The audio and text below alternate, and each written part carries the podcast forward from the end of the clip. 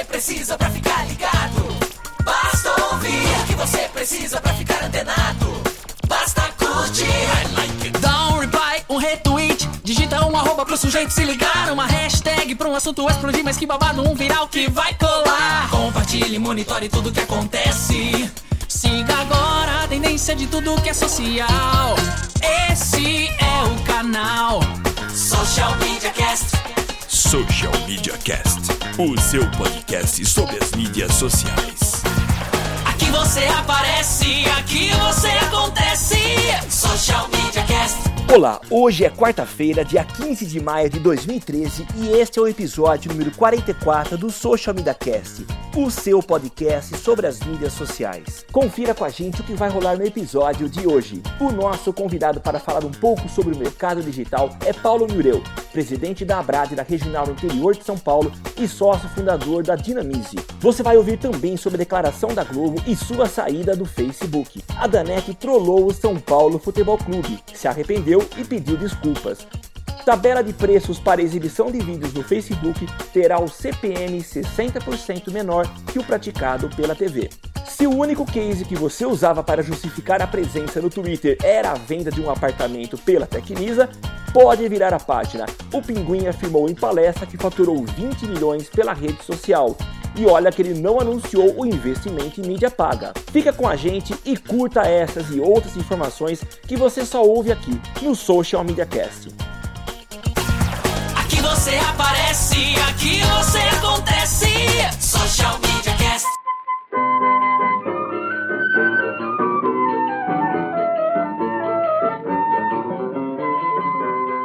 Fala galera, estamos aqui gravando o episódio 44 do Social Media Cast, o seu podcast sobre as mídias sociais. O Social Media Cast é um podcast semanal e você pode conferir assinando diretamente na iTunes o nosso feed, onde, aliás, sua resenha, seu comentário são muito bem-vindos. Além, é claro, de poder dar sua nota através das estrelinhas. Acesse itunes.com e procure nosso podcast, Social Media Cast. Você nos encontra também assinando nosso feed através de qualquer aplicativo de podcasts disponível nas principais lojas de aplicativos para o seu smartphone. Para assinar o Social Media Cast, procure a opção Adicionar Podcast manualmente e insira o nosso feed que a gente passa a colar nas notas do episódio a partir deste episódio. Estamos também no Twitter através do arroba socialmcast no facebook.com.br socialmediacast e também no Google onde você nos acha buscando por Social Media Cast. Nossa gravação é feita às terças-feiras a partir das 23 horas e acontece ao vivo através do Hangout que pode ser acessado através do link socialmediacast.com.br barra ao vivo. Para interagir com a gente, utilize a hashtag eu no SMC. Eu sou Samuel Gatti de São Carlos, o arroba tá no meu site no Twitter e no Facebook é facebook.com barra tá no meu site. E comigo hoje estão os meus dois companheiros inseparáveis de podcast e eu começo com a Laina Paisan. Fala, macacada! Bom dia, boa tarde, boa noite. Eu sou a Helena Paisan, diretamente do Rio de Janeiro. Vocês me encontram no facebook.com.br Helena Paisan, arroba no Twitter, circule.me barra no Google Plus e em todos os outros lugares é a Helena Paisan também. Mas eu também não estou sozinha, estou com o arroba Memória que vocês já conhecem. Sim, eu mesmo, diretamente também de São Carlos. Eu sou o Temo Mori, o arroba Temo Mori no Twitter, facebook.com barra Temo Mori, Temo Mori no Google Plus, no Instagram, no Foursquare, no Sweep, no tudo o resto aí, como sempre, vambora. Social Media Cast. E agora o convidado do episódio de hoje. Pessoal, nós estamos aqui hoje com um convidado muito especial que é o Paulo Miureu. O Paulo é bacharel em administração com habilitação em marketing, pós-graduado em comunicação corporativa, pós-graduado em marketing digital e practitioner em PNL, é, que é programação neurolinguística. Há pouco mais de 20 anos começou sua carreira atuando em TI. E há 14 anos vem se dedicando à comunicação digital na internet, onde já participou de mais de 600 projetos. Atualmente é empresário e palestrante. Foi professor universitário em curso de cursos de pós-graduação e extensão. Ele é criador do Live Buzz, uma das principais ferramentas de social media marketing brasileiras. brasileiras. Foi sócio e fundador de empresas de marketing, tecnologia e internet. Hoje ele é sócio da Dinamize. Ele é também fundador e presidente da Abrad Interior de São Paulo, que é a Associação Brasileira dos Agentes Digitais. Ele é membro secretário executivo do Comitê de Mídias Sociais da ABRAD, Associação Brasileira das Agências Digitais, e membro da ABRAIC, Associação Brasileira de Analistas de Inteligência Competitiva. Paulo, e tem 850 anos de idade, né? Para ter toda essa bagagem, é. pelo amor de Deus. Eu comecei a escutar, falei assim: vamos esperar um senhor de cabelos brancos, velhinho aqui. É, e é bom falar porque, como o podcast é o nosso principal objetivo desse, dessa gravação, as pessoas podem não imaginar, então, que ele não tem cabelos brancos e provavelmente não usa a Grecin 2000. Paulo, muito obrigado por ter aceitado o nosso convite. Um prazer, Complemente a sua apresentação, que eu sei que é muito mais extensa do que aquela que eu li. É, ele vai dizer que ele mora no Polo Norte e tem renas, né? Só o que falta. Na verdade, assim, é, acho que a minha apresentação acabou falando tudo aí que, que, eu, que eu faço, né? Um pouquinho do que eu fiz trabalhei bastante, não, não chego a ter os 850 anos, mas não sou tão novinho assim. Vi a internet nascer no Brasil, desenvolvi diversos projetos diferentes aí, no início de internet antes da bolha, depois pós-bolha, e tive movimentos aí diferentes dentro desse mercado, né? E, e aí estamos tentando aí trabalhar pelo Brasil aí, ajudando a a construir um mercado melhor de internet, de mídias sociais, mesmo, né, como a gente conversou, estando aqui no interior de São Paulo. Legal. Ô Paulo, é legal ouvir você falar assim, né? É, acho que são raros, é, me desculpa a expressão, mas os dinossauros da internet. E eu me coloco. é, o cara nunca um mais deles. volta, viu, Samuel? Nunca mais volta. Não, mas eu, Obrigada pela participação. Eu, ele entendeu a expressão. E eu vou me colocar também um pouco dinossauro. Você falou da bolha. Eu lembro em 1998, quando eu lancei meu primeiro projetinho na internet, e era algo, acredito que inédito ou é, pouca concorrência, que foi um site de classificados. Algo feito meio às escuras, e a gente acabou sendo engolido também nesse período em que a bolha é, explodiu ou implodiu. Mas é, eu acho que você, então, por essa bagagem, por essa experiência, pode contar para a gente, é, tem, assim, tem, tem, tem é, bagagem para contar para a gente é, o que aconteceu, o que está acontecendo. A gente tem percebido aí o, que o meio digital tem evoluído. Ele vem crescendo, ele vinha uma, muito imaturo e parece que de alguns anos para cá a coisa tem é, ganhado um corpo, ganhado uma estrutura interessante. E já para complementar a minha pergunta, a gente tem percebido que alguns meios têm uh, desabado. Uh, alguns jornais tradicionais têm deixado de existir. O JB, tradicional jornal, não existe mais na sua versão papel. Recentemente, uh, o Estadão noticiou que vai reduzir a quantidade de folhas impressas e, e dar um pouco mais de ênfase na sua versão digital. Você acha que é natural essa substituição uh, do meio papel pelo digital? Você acha que o mercado está evoluindo? Então, é, se a gente nem, nem, tentar olhar um pouco para trás, mas olhar para o presente, né? Eu tenho um filho, vai completar agora seis anos, e ele estava agora há pouco na sala pedindo o meu iPad, né? E ele está desde os dois anos, três anos, brincando de iPad, consumindo informação no iPad, jogando, daqui a pouco lendo, daqui a pouco consumindo uma notícia. Então é difícil você compreender que a evolução não é para esse lado, né? Para justamente as pessoas, né, os, os, essa geração aí está criando um hábito de leitura diferente do que a gente tinha. É, eu mesmo, mesmo sendo dinossauro e tendo vivido os dois lados, né? Migrado, né? Eu sou um migrante, saí do analógico, vim para o digital e, e, hoje mesmo eu não leio jornal nenhum, né? Impresso, não leio jornal nenhum, acabo consumindo informação dentro de, de iPhone, iPad, notebook, então é, não dá para enxergar um cenário diferente à frente olhando para o presente. Eu nem vou resgatar o passado, né?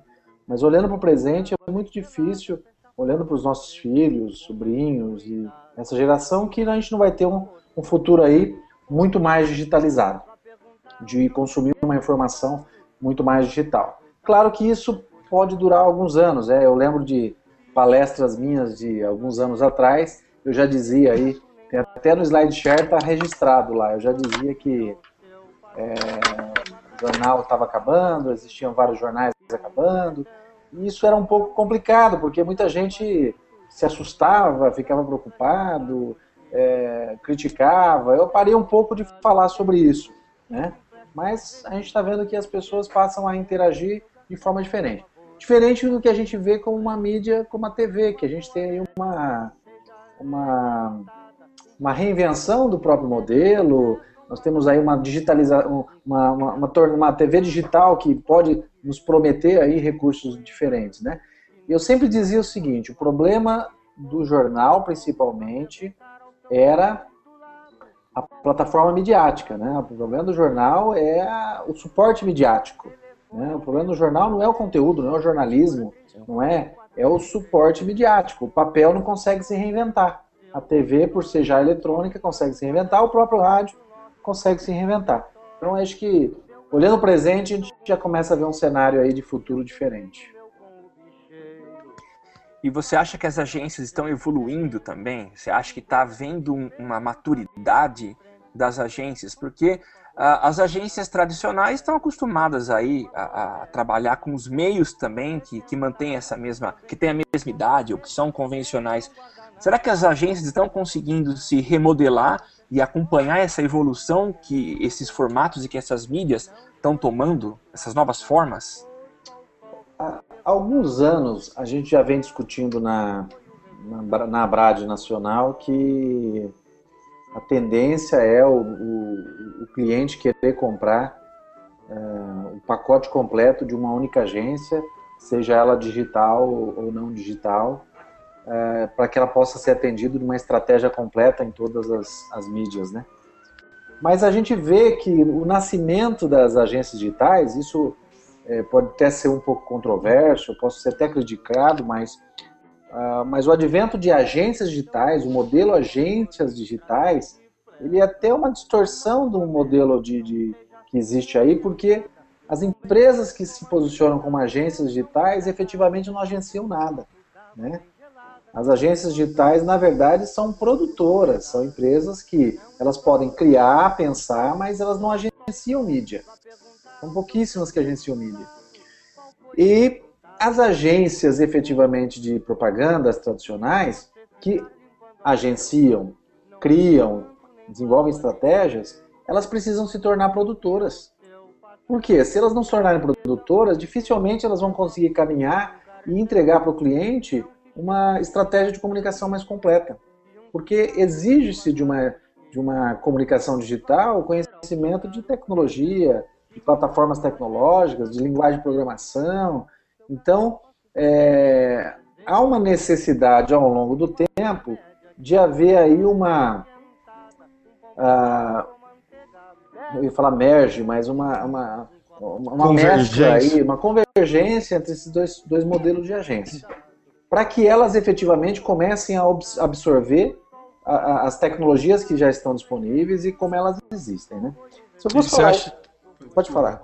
Não, eu ia perguntar, você acha que isso está acontecendo? Você acha que, que é, um, no cenário atual, é, as, as digitais estão buscando agenciar e as tradicionais estão buscando produzir ou não? Você acha então, que tá meio... as digitais não vão agenciar, na verdade. Elas são produtoras. Né? Elas, no máximo, vão criar e produzir. Elas não vão agenciar, dificilmente.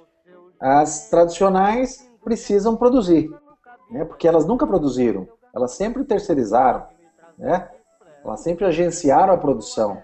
Para ser digital, ela precisa produzir, não adianta fazer tudo fora de casa. É muito difícil criar uma estratégia completa sem produzir alguma coisa.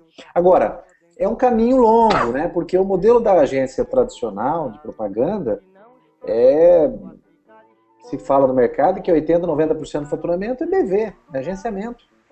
Elas não querem largar esse osso. É muito difícil elas quererem largar esse modelo, que, que é um modelo que é muito rentável. Né? E é cômodo, né? E é cômodo. E aí, quando a gente começa a olhar para que, que eu vou ser digital, se digital responde a um bolo do publicitário muito pequeno, o investimento ainda é muito pequeno, elas querem continuar sendo agências tradicionais. Apesar de do digital estar tá crescendo, tá? Mas ainda o tradicional é muito forte. Você acha, então, que, o tradicional, você acha que o tradicional algum, em algum momento pode prejudicar, é, pode engolir essas agências menores, caso elas não se reciclem, caso elas. Agências, você disse que agenciar elas não vão. Não, mas já vai, já vai acontecer. Você vê o, o, o posicionamento aí de um, o reposicionamento de uma DM9, de uma Wanderman, de uma Ogilvy, todas partindo para fazer digital sem pensar que antigamente era assim, eu vou ser digital, eu vou criar um departamento digital.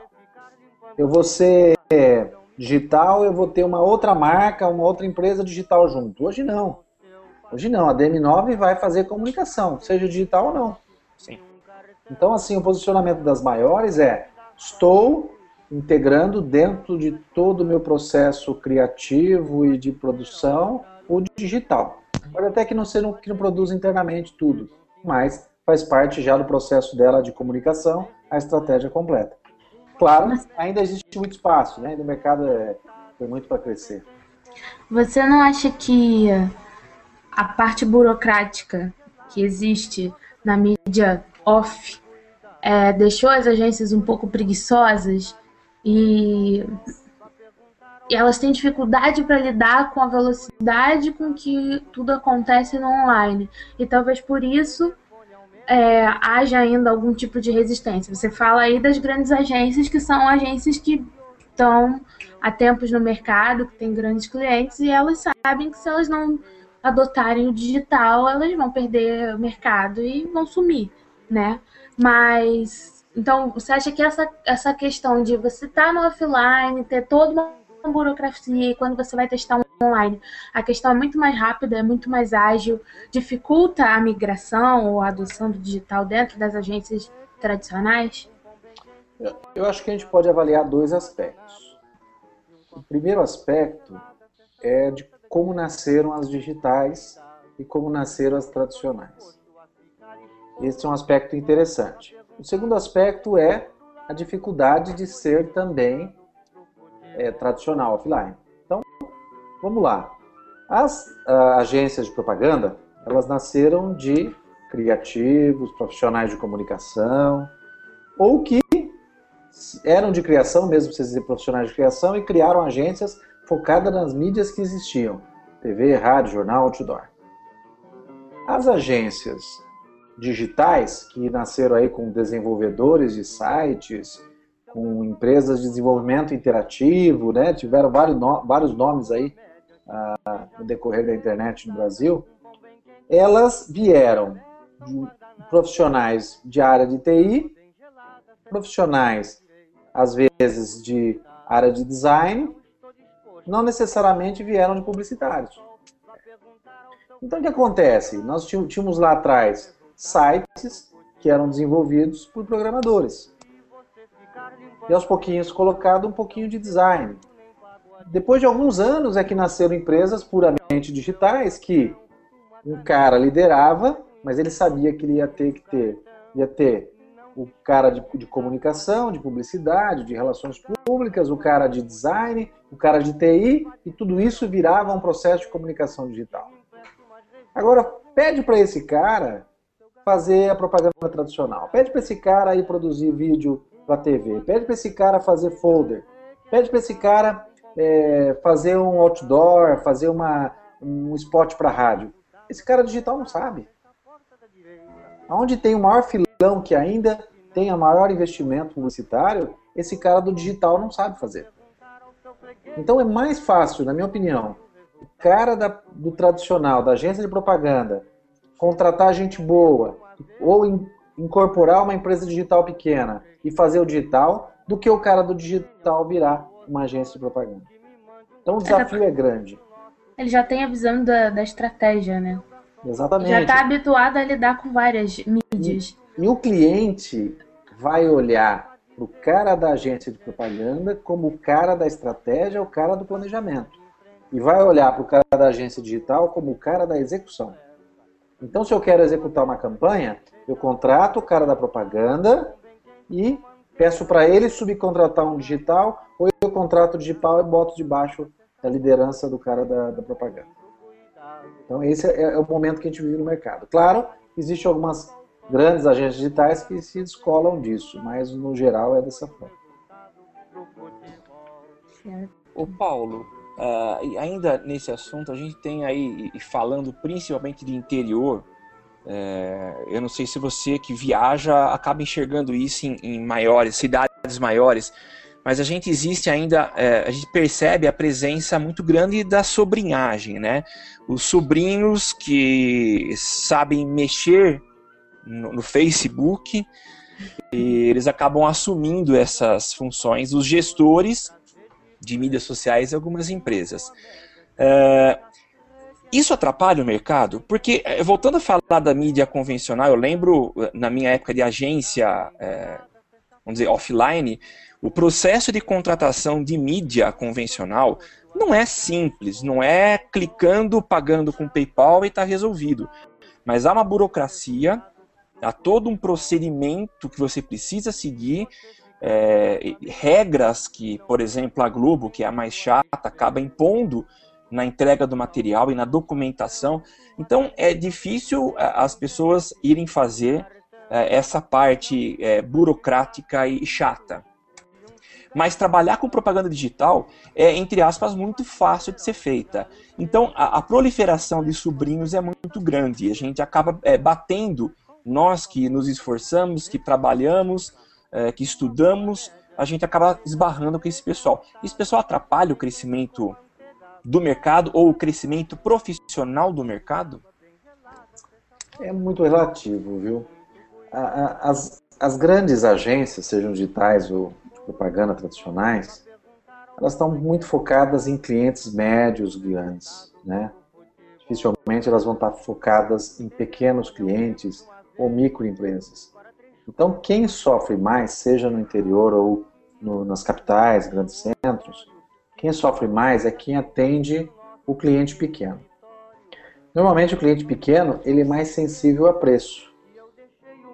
E ele tem pouca, não vou dizer capacidade, mas ele tem pouca atenção para tomar uma decisão e entender o que é crítico ou o que não é crítico. Então, ele não consegue perceber que muitas vezes contratando o garoto, né, dito sobrinho, que vai fazer, muitas vezes vai fazer um excelente trabalho inicial de design de um site, e ele vai pecar quando não tem por trás dele uma estrutura para atender esse cliente. Né? Quando ele quer viajar um final de semana prolongado, tirar férias e não tem uma estrutura por trás para atender esse cliente. Mas o pequeno, sensível a preço, ele vai optar pela, pelo, por aquilo que ele encontrar de mais barato. Então, as agências, as empresas que atendem pequenas empresas têm muito mais dificuldade e vão enfrentar muito mais sobrinhos do que as empresas que vão atender clientes médios ou clientes grandes. Agora, isso é um cenário que existe no Brasil inteiro, não é, é privilégio de nenhuma região, seja do interior ou capital, mas é, muitas vezes é um cenário que é comum e necessário para alguns para alguns, é, algumas situações. A gente tem, por exemplo, na Brad ISP, que é no interior paulista, é, agências associadas e excelentes profissionais que, em reuniões que a gente conversou, já disseram: Ó, oh, mas eu nasci na garagem, na minha casa. Eu nasci praticamente com um sobrinho. E, de repente, de um sobrinho, eu virei um sobrinho com CNPJ, porque eu continuava trabalhando em casa e precisava prestar, dar uma nota fiscal para o meu cliente. Aí depois eu contratei mais uma ou duas pessoas. O cara que tem uma pequena agência com um dois, é, na verdade é uma turminha de sobrinhos, né? e fazem um excelente trabalho. Então a gente não pode é, só olhar o lado ruim desse aspecto. A grande questão que a gente tem que avaliar são as boas práticas. Até mesmo se o sobrinho que atende a microempresa, que é sensível a preço, tem boas práticas ou não. Então, claro, vo... vamos sofrer com isso ainda e temos que aí ajudar o mercado a melhorar nesse sentido. E é, eu lembro quando surgiram as, a, o SEMP, que é o Conselho Executivo das Normas Padrão, surgiu, ele surgiu com uma política é, pensando nas agências grandes. É, mas eles fizeram uma pesquisa e identificaram que a grande maioria, se eu não me engano, 80% das agências, elas estavam, elas tinham, eram de pequeno porte. Então eram, eram pessoas que começaram criando, como você disse, na garagem e acabaram se profissionalizando, oferecendo bons serviços. Você tem visto isso também acontecendo com as agências digitais? Surge dessa forma? Então, vamos, vamos olhar o cenário de empresas no Brasil. Nós estamos falando já, segundo os dados do Sebrae, que nós temos mais de 6 milhões de empresas no Brasil. Mas uma, um índice que o próprio Sebrae divulga diz que 98% dessas empresas são micro ou pequenas. Então, provavelmente isso se distribui para a grande maioria dos segmentos. Então, nós vamos ter aí, é, provavelmente, das imobiliárias, 90% são micro e pequenas. Provavelmente das agências, mais de 90% são aí micro e pequenas agências. Então, uh, o grande problema, por exemplo, de um, uma entidade como o SEMP é que, por mais que ela tenta ser isenta, ela vai colaborar muito para os grandes anunciantes, para as grandes agências. Porque ela vai adotar uma prática e um modelo para quem influencia o mercado em termos financeiros. Sim.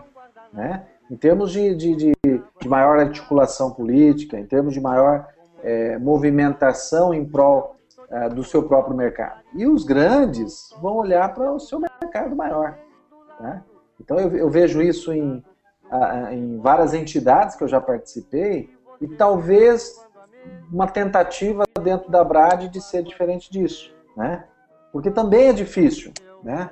A gente vai para uma reunião da, da Nacional, da Brad Nacional, e a gente senta ali com os grandes players do mercado digital. Claro, cada um dentro do seu espaço tenta lutar e brigar pelo mercado como um todo, mas muitas das vezes se vai, vai se privilegiar aquele hall de, de associados ou que participam do maior mercado. Então, assim, são iniciativas boas, mas a gente tem muito que trabalhar ainda, né? Tá. É, já que você puxou o, a linha da Brad, explica um pouco melhor pra gente o que é a Brad, como ela funciona e como os, os associados se beneficiam, o que esperar, enfim. É, eu, eu costumo dizer que participar de um movimento associativista, você pessoalmente, como empresário, porque a, a Brad é uma instituição para empresas, não para pessoas físicas, você tem que ter primeiro de tudo, desprendimento, né? Porque não necessariamente a, o tempo que você destina a, a sua, o seu trabalho pela entidade vai te retornar em, em, em, grana, em venda, né? Eu preciso estar dentro da minha empresa para vender. Então ali você tem que ter um pouco de desprendimento. E a segunda coisa, você tem que ter paciência, né? Porque estar dentro de uma entidade é você sentar com empresários como você, que tem as suas empresas como a prioridade, e ali dentro líderes, né, líderes de, su, de suas empresas, e ali dentro começar um trabalho para discutir caminhos comuns. Só que ali você não toma decisão como você toma na, na, sua empresa. Então, na sua empresa você tem um, dois, três sócios, se reúne rapidamente, toma decisão, vamos fazer isso e as coisas andam. Ali não, você vai para uma reunião um mês, depois você vai para outra reunião outro mês. E às vezes alguma coisa que a gente quer fazer demora 3, 4, 5, 6 meses. Mas é importante, porque ali tem discussão, né? tentando buscar uma decisão comum para tentar fazer algo em prol do mercado. A, o movimento associativista do mercado digital, ele nasceu lá há mais ou menos 10 anos, um pouco mais é, no sul, né, no, no Rio Grande do Sul, Tanto é que quem fundou lá, dos fundadores da, da antiga AGAD, que era a Associação Gaúcha Digital, é, foi o César Paz, que depois fundou a ABRAD, que era a Associação Brasileira. E era uma associação é, de agências digitais. Agora, nesse início de ano, agora em, em março, uh, numa assembleia que foi realizada, uh, foi votado por todas as regionais e pelos associados que a ABRAD agora é a Associação Brasileira dos Agentes Digitais, onde a gente entende que mais do que agências, os agentes são também empresas que se especializaram em alguns segmentos e são importantes para o mercado digital. Então pode ser desde uma agência que se especializou em SEO, se especializou em, em mídias sociais, como um player que desenvolveu uma plataforma de e-commerce. Tá? Então, a, a, a, entidade se abre um pouco mais para que ela, a gente possa congregar também uh, players, agentes que compõem esse mercado e, e trabalham prol desse mercado. Uh, a, a Brad ela tem hoje é, 13 regionais, né?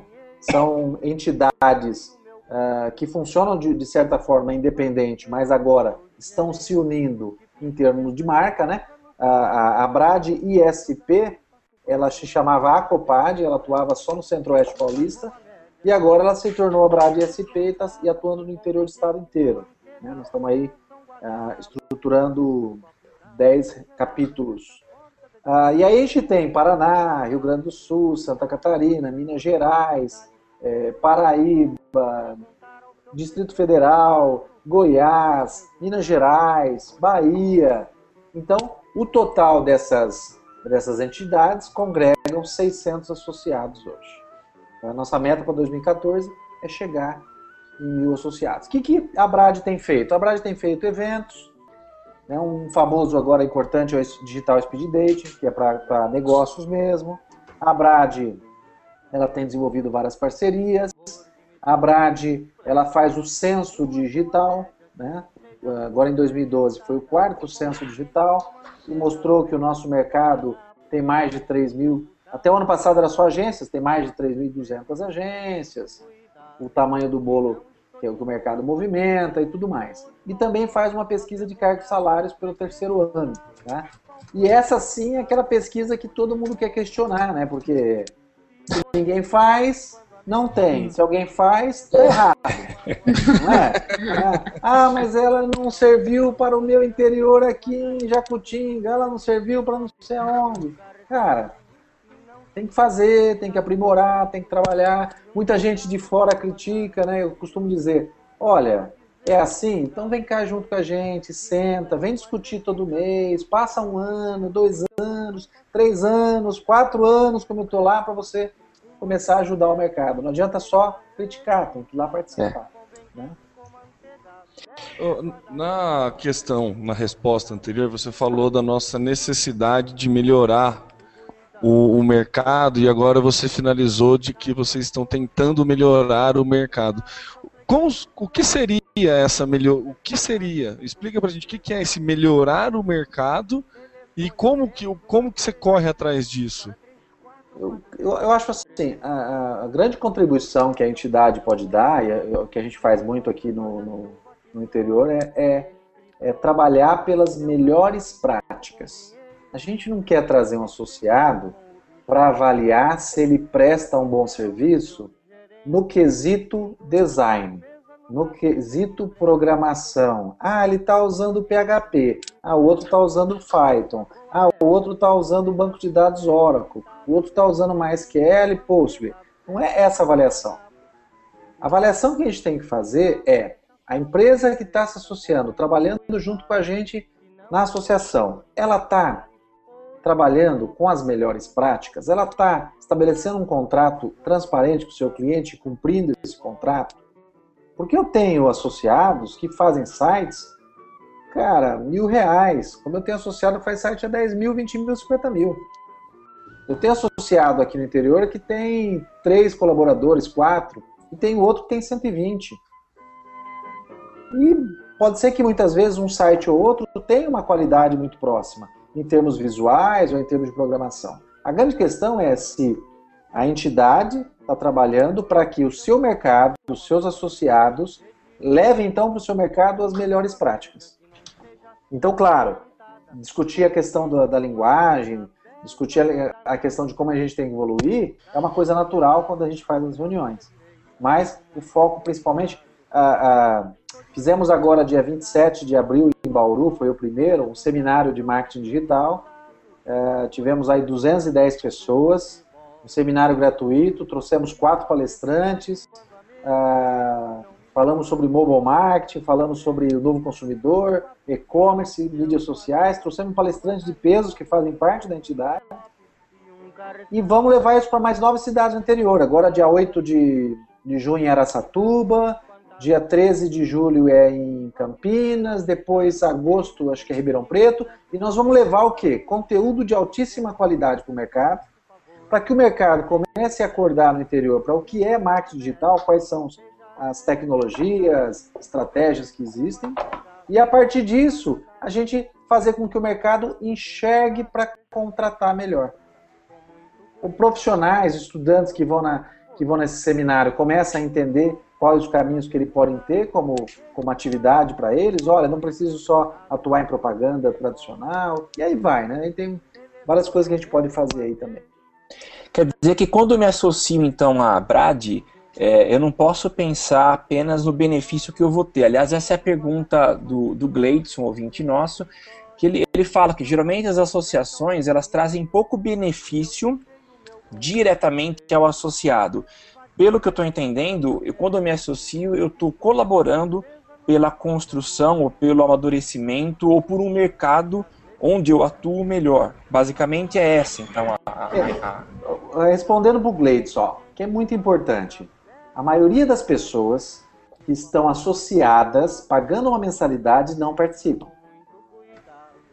Então, se elas não participam, elas não podem efetivamente dizer que a entidade faz, algo, faz algo para ela, não faz. Elas precisam participar. As reuniões executivas da Brad, que são mensais, são abertas. Então eu convoco todos os nossos associados. A gente tem um problema geográfico aí, né? O cara Sim. de São José dos Campos para vir e tudo mais. Mas a gente pretende até fazer reuniões itinerantes. A grande questão é, você tem que participar e ir para a discussão. Se a entidade não responde, aí você não participa mais. Porque tá. o que é muito comum é o cara entrar para pagar 100 reais de mensalidade e falar assim, bom, o que eu vou receber agora em troca?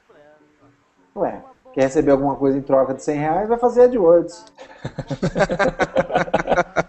Pelo amor de Deus. Winner! É, a hora eu vou dar mais do que os seus 100 reais, vai lá dar a sua hora para discutir com a gente.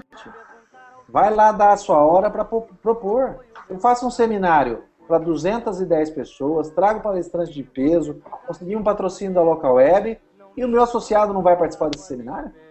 Tá. Ele sabe tudo. Eu trouxe o Estevão Soares, de mídias sociais, excelente palestrante. Trouxe o Gustavo Zanotto, são todos diretores da Brad. São todos do nosso diretores de capítulo. O cara vem palestrar, palestra na Argentina, palestra no Brasil inteiro. Nós trouxemos ele para cá, o meu associado não vem. E agora depois ele vai discutir assim: ah, mas eu pago e não tenho nada em troca. É difícil. Agora, mesmo assim, tá? Os benefícios diretos de quem se associa, a gente entrega software gratuito de, de parceiros para usar, desconto em cursos, é, várias outras coisas que estão lá na página nossa do site, cara, só isso pagaria mensalidade e sobraria dinheiro. Legal. Você ter uma ideia, o cara nem isso usa. Então, precisa participar efetivamente. Nós queremos que participe. Tá. aí, efetivamente, a gente vai ter contribuição. Certo. Não é um, um clube de, de, de benefício só, né? É, não é. Galera. Gostei da. Vou usar a piada do Edwards, viu, Paulo? Se você me permite, é, eu vou, legal. vou passar pra frente. vou passar pra frente essa. Ô Paulo, eu queria mudar só um pouquinho aqui e entrar um pouco em prática. Eu sei que várias pessoas que nos ouvem se interessam pela Brad, depois vamos até passar o endereço pro pessoal, mas falar também desse dessa desse software que você é um dos, dos criadores, que é o Live Buzz. Eu sou cliente Live Buzz, a Alaina também, né, Alaina? É, fala pra Não. gente, ai- ainda não, mas a gente conversou esses dias sobre, né? Eu fui pouco tempo, mas parece que vou chegar. Tá bom. Somos dois, eu tô no time da Alaina também. Foi pouco tempo, mas parece que vou chegar. Ô, ô, ô, Não sei se vocês sabem, mas a gente tem planos a partir de R$ 29,90. Né? Não sabendo, sabendo. Fala pra a gente como é que- preço. Fala pra gente como é que foi essa a criação, é, a partir de, de- de- como é que surgiu, é, qual foi a motivação? Você já estava atuando, já sentia a necessidade de monitoramento? Como é que surgiu o Live Buzz? Então, é, eu, eu tinha uma agência digital em Bauru desde 2003. É, já era a minha segunda agência. Na época nasceu como desenvolvedor de site, virou agência porque começou a fazer produção de conteúdo, campanhas, estratégias tudo mais. Eu não agenciava nada, tá? Mas é, em 2008 a gente começou a trabalhar com mídias sociais. 2007 para 2008, utilização plena nossa de mídias sociais, começamos a oferecer para clientes. Imagina como era difícil, ainda mais no interior aqui. E 2009 eu consegui, comecei a perceber a necessidade de ter alguma ferramenta que fosse um pouco mais é, é, integrada, um pouco mais, uma plataforma que eu pudesse fazer mais coisas num único software. A gente acaba usando, acabava usando um software, dois, três, quatro, cinco, jogava em Excel, fazia planilha e indo muito para São Paulo, que eu ia fazer participar de eventos, cursos, eu percebi que o mercado como um todo era assim. Na verdade, não era privilégio meu, todo mundo usava planilha, todo mundo usava um monte de software e estava nascendo aí os primeiros softwares nessa área. Ah, em 2009 eu comecei a desenhar o que seria esse projeto, convidei um, um- um ex-colaborador meu que já estava numa outra empresa, ah, bati um papo com ele, falei, ó, tô com uma ideia meio maluca assim, um projeto tal, vamos fazer, vamos fazer. Ele começou a fazer nas horas vagas dele. Esse projeto acabou virando um pequeno software que era um protótipo, até que a gente descontinuou o protótipo, mas a ideia inicial estava na mesma linha. Início de 2010, eu falei, meu, ou vai ou racha, sai daí do, do, do seu trabalho, vamos dedicar tempo integral a isso. Ele saiu, e aí nós começamos a desenvolver o que seria então Live Buzz. Pra você ter uma ideia, você for ver lá no registro BR, eu registrei o nome Live Buzz em fevereiro de 2009.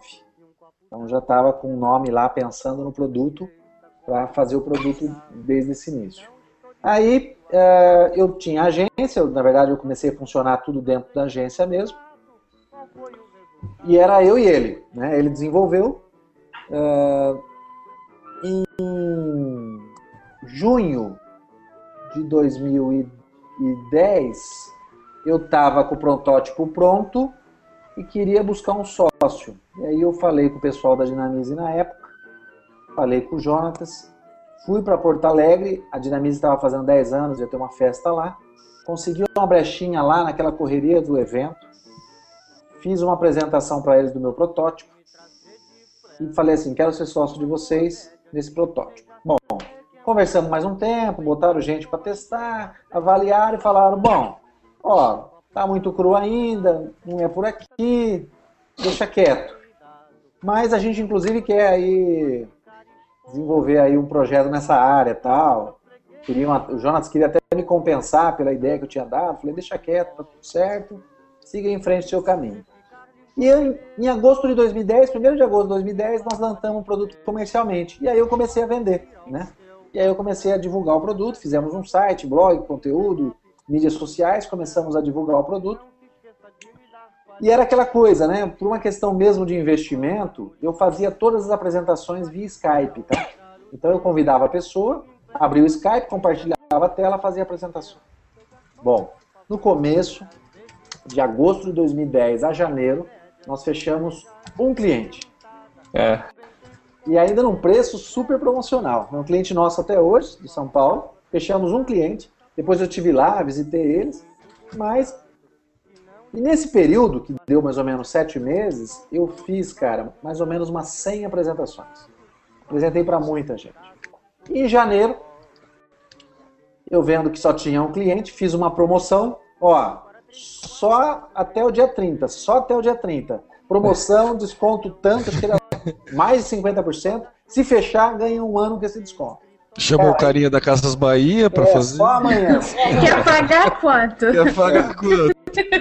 E aí começamos a fechar, cara. Aí começamos a fechar, começamos a fechar e entrou no embalo, que entrou o mês de fevereiro, já, é- já era a tabela cheia, já começamos a fechar, já começamos a fechar. Foi um produto, atra- foi um cliente atrás do outro. E aí em fevereiro a gente contratou o nosso primeiro estagiário, que é funcionário até hoje na empresa. E depois desse, desse estagiário eu contratei um assistente para me ajudar nas apresentações. E chegou aí, completamos um ano em, em julho para agosto. Aí o Tarcísio Silva, vocês conhecem todo Sim. mundo, fez uma pesquisa com 180 respondentes, perguntando qual software de mídias sociais que vocês mais usam e gostam. Aí saiu lá Radiant Six como o primeiro, e o segundo lá um concorrente nosso, e aí nós em terceiro lugar. Cara, a hora que saiu em terceiro, nossa, aí a coisa bombou, começamos a fechar mais clientes. é, ah, sabe, foi muito legal. E um mês depois veio o Jonatas conversar comigo de novo, a Dinamize, começamos a entrar em negociação. E aí a Dinamize adquiriu a, o LiveBuzz, a empresa, uma empresa separada já, né? a empresa LiveBuzz e o produto LiveBuzz. E o produto já estava crescendo violentamente, já tinha aí clientes em cinco estados, a gente já tinha na época. Tinha cliente internacional também, então foi assim, bem legal. Da criação do LiveBuzz, assim, o, a- o pensamento estratégico que eu tinha desde o início do LiveBuzz é que ele fosse uma plataforma mesmo, uma, uma ferramenta que começasse a me ajudar a fazer assim, olha, ah, eu tenho que sortear lá no sorteio. Pô, vou colocar dentro do LiveBuzz. Olha, eu tenho que encurtar uma URL lá no Bitly, no Migre. Vamos colocar dentro do LiveBuzz. Ah, mas eu queria que a minha URL fosse customizada. Eu registrasse o domínio. No Bitly dá para fazer. Vamos colocar dentro do LiveBuzz. Ah, eu queria trazer o Insights. Então, o pensamento sempre foi assim, mais do que uma ferramenta de mídias sociais para isso ou para aquilo, seria uma ferramenta de produtividade em mídias sociais. Eu levar para o usuário produtividade e fazer uma gestão de equipe melhor. E aí ele foi crescendo aí e virou essa ferramenta que a gente tem hoje aí, tem clientes em tudo quanto é bem legal, tá bem legal. E eh, eu não sei da tua prática aí, né? Eu lembro que a gente sempre ouvia aquela historinha, é, uma, uma forma de convencer o cliente a começar a monitorar ou já ma- manter presença nas, eh, eh, nas redes sociais, né? Eh, você precisa saber o que as pessoas estão falando de você. Porque mesmo que você não monitore, elas vão continuar falando. Essa, essa forma de convencimento já ficou no passado, mas você percebe hoje uma preocupação das empresas de, de- de monitorar, de verificar mesmo, de acompanhar o que tem sido falado a respeito delas? Ou ainda existem empresas que desprezam isso? Cara, assim, tem hora que eu acho que tem mais gente trabalhando com mídias sociais do que clientes. Mais entusiastas nesses grupos do Facebook, gente falando em mídias sociais do que cliente disponível no mercado. Parece, é essa a impressão. Não, eu não acho que é. Mas o que acontece? Primeiro que mídias sociais é um pouco de moda, né? É um pouco de moda, todo mundo fala nisso, pô, é hype, eu quero trabalhar com mídias sociais. Segundo que eu quero trabalhar com aquilo que é gostoso, né? Passar o dia inteiro no Facebook, batendo papo, trocando mensagem. Então eu saio de postar para o cliente, olho ah, alguma coisa no meu timeline, aquela coisa toda. Então, é, dá a impressão do mercado que é isso. Mas se a gente avaliar um pouco mais tecnicamente, ah, e aí a gente fez, eu, fiz, eu fiz essa avaliação até no, no- no comitê de mídias sociais que, gente- que eu ajudei a fundar o ano passado na Brad. A gente está fazendo um trabalho bem legal. Depois eu posso comentar um, um material que a gente vai divulgar agora bem legal. Sai agora o mês que vem, tá? Mas é, é, a gente percebe que se eu reunir todos os players de ferramentas, softwares, bem amplo de mídias sociais que a gente tem no comitê, talvez a gente não atenda nem 1% das 200 mil maiores empresas do Brasil.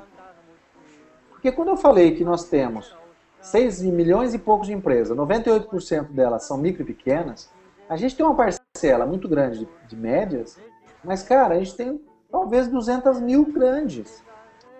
Não são muitas.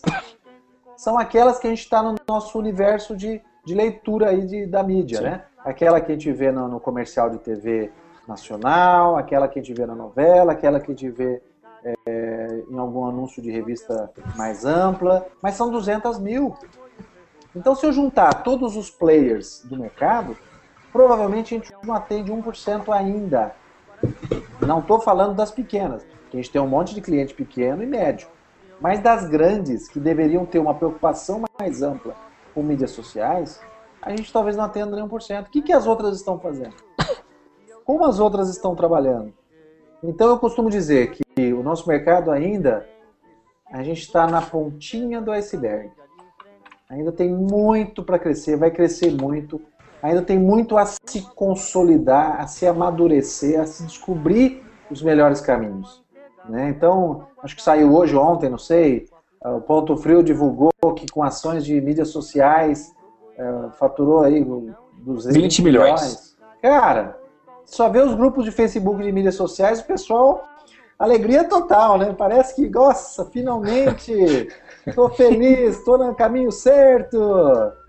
Você vê curso de mídias sociais bombando, né? Mas então, eu acho que assim, é um movimento, um mercado ainda que tem muito para crescer e uma evolução aí muito grande ainda, muita coisa para amadurecer. Vai, Temo, pode falar. Não, não, vai lá, Samuel, pode ir. Eu estava é... lendo outra coisa. E você que está ligado diretamente né, a, a, a, uma ferramenta, uma das principais ferramentas, ainda é a terceira ou já subiu? Cara, depende, né? Número de clientes, faturamento, depende. É, né? Tá. É, e assim, eu fico a imaginando. é boa, viu? É boa, claro, é te boa, força. É, os meus concorrentes ali são. Convivemos no comitê todo mês, são excelentes pessoas, são pessoas muito sérias, sabe? É, todo mundo que está que tá nesse mercado é muito sério, não tem Legal. ninguém brincando. É, cada um com a sua dificuldade versus a sua estratégia. Então, assim, Sim. Cada um com o seu bolo de mercado, tentando fazer, tratar de uma forma boas práticas dentro desse mercado. Então é muito bom, cara, muito bom. E eu, eu devo imaginar a loucura que, que deve ser você estar tá por trás de uma ferramenta e ter que mantê-la atualizada no, no, meio em que as evoluções são constantes. Então, a cada dia a gente vê novas funções sendo adicionadas, novos recursos às, às redes sociais, e vocês têm que acompanhar essa evolução, né?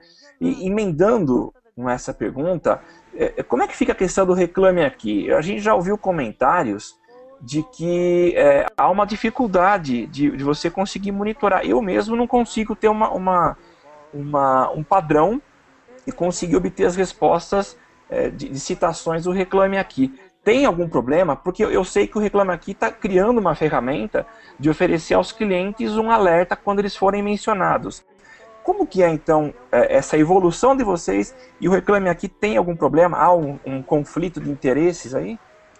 Então, é, vamos, vamos, vamos, pegar essas duas, essas duas coisas que você falou aí. Uma, uma é o que é por trás de uma ferramenta e as evoluções. Primeiro que há muito tempo, desde o começo do Live Buzz, a gente evolui por feedback, tá?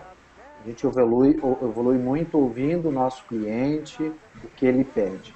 Claro que muitas vezes a gente cria algo que ele não pediu e a gente percebe que o mercado está pedindo. Então, por exemplo, em outubro do ano passado, a gente implantou, criou uma ferramenta de saque 2.0, tá? Uma ferramenta extremamente completa que inclusive tem workflow. Tá? E não tem nenhuma ferramenta ainda, que pelo que eu tenho acompanhado, no nível que, de saque 2.0 que o LiveBus tem. Bom, Claro que ali o cliente não pediu como todo aquele contexto, mas a gente percebia a dificuldade do cliente para responder, agregar vários posts que tratavam-se do mesmo atendimento, controlar esse fluxo de atendimento, checar se o meu atendente efetivamente é, respondeu ou não. Então, coisas que a gente precisa tratar. Desde o início do LiveBuzz, desde a criação, é, eu sempre estive por trás desse acompanhamento e dessa evolução. Então, eu preciso olhar o que o cliente quer, porque a demanda é muito grande, tá? O volume de pedidos é muito grande. A nossa listinha, eu costumo dizer que nunca fica menos de 100 itens para a gente desenvolver, tá?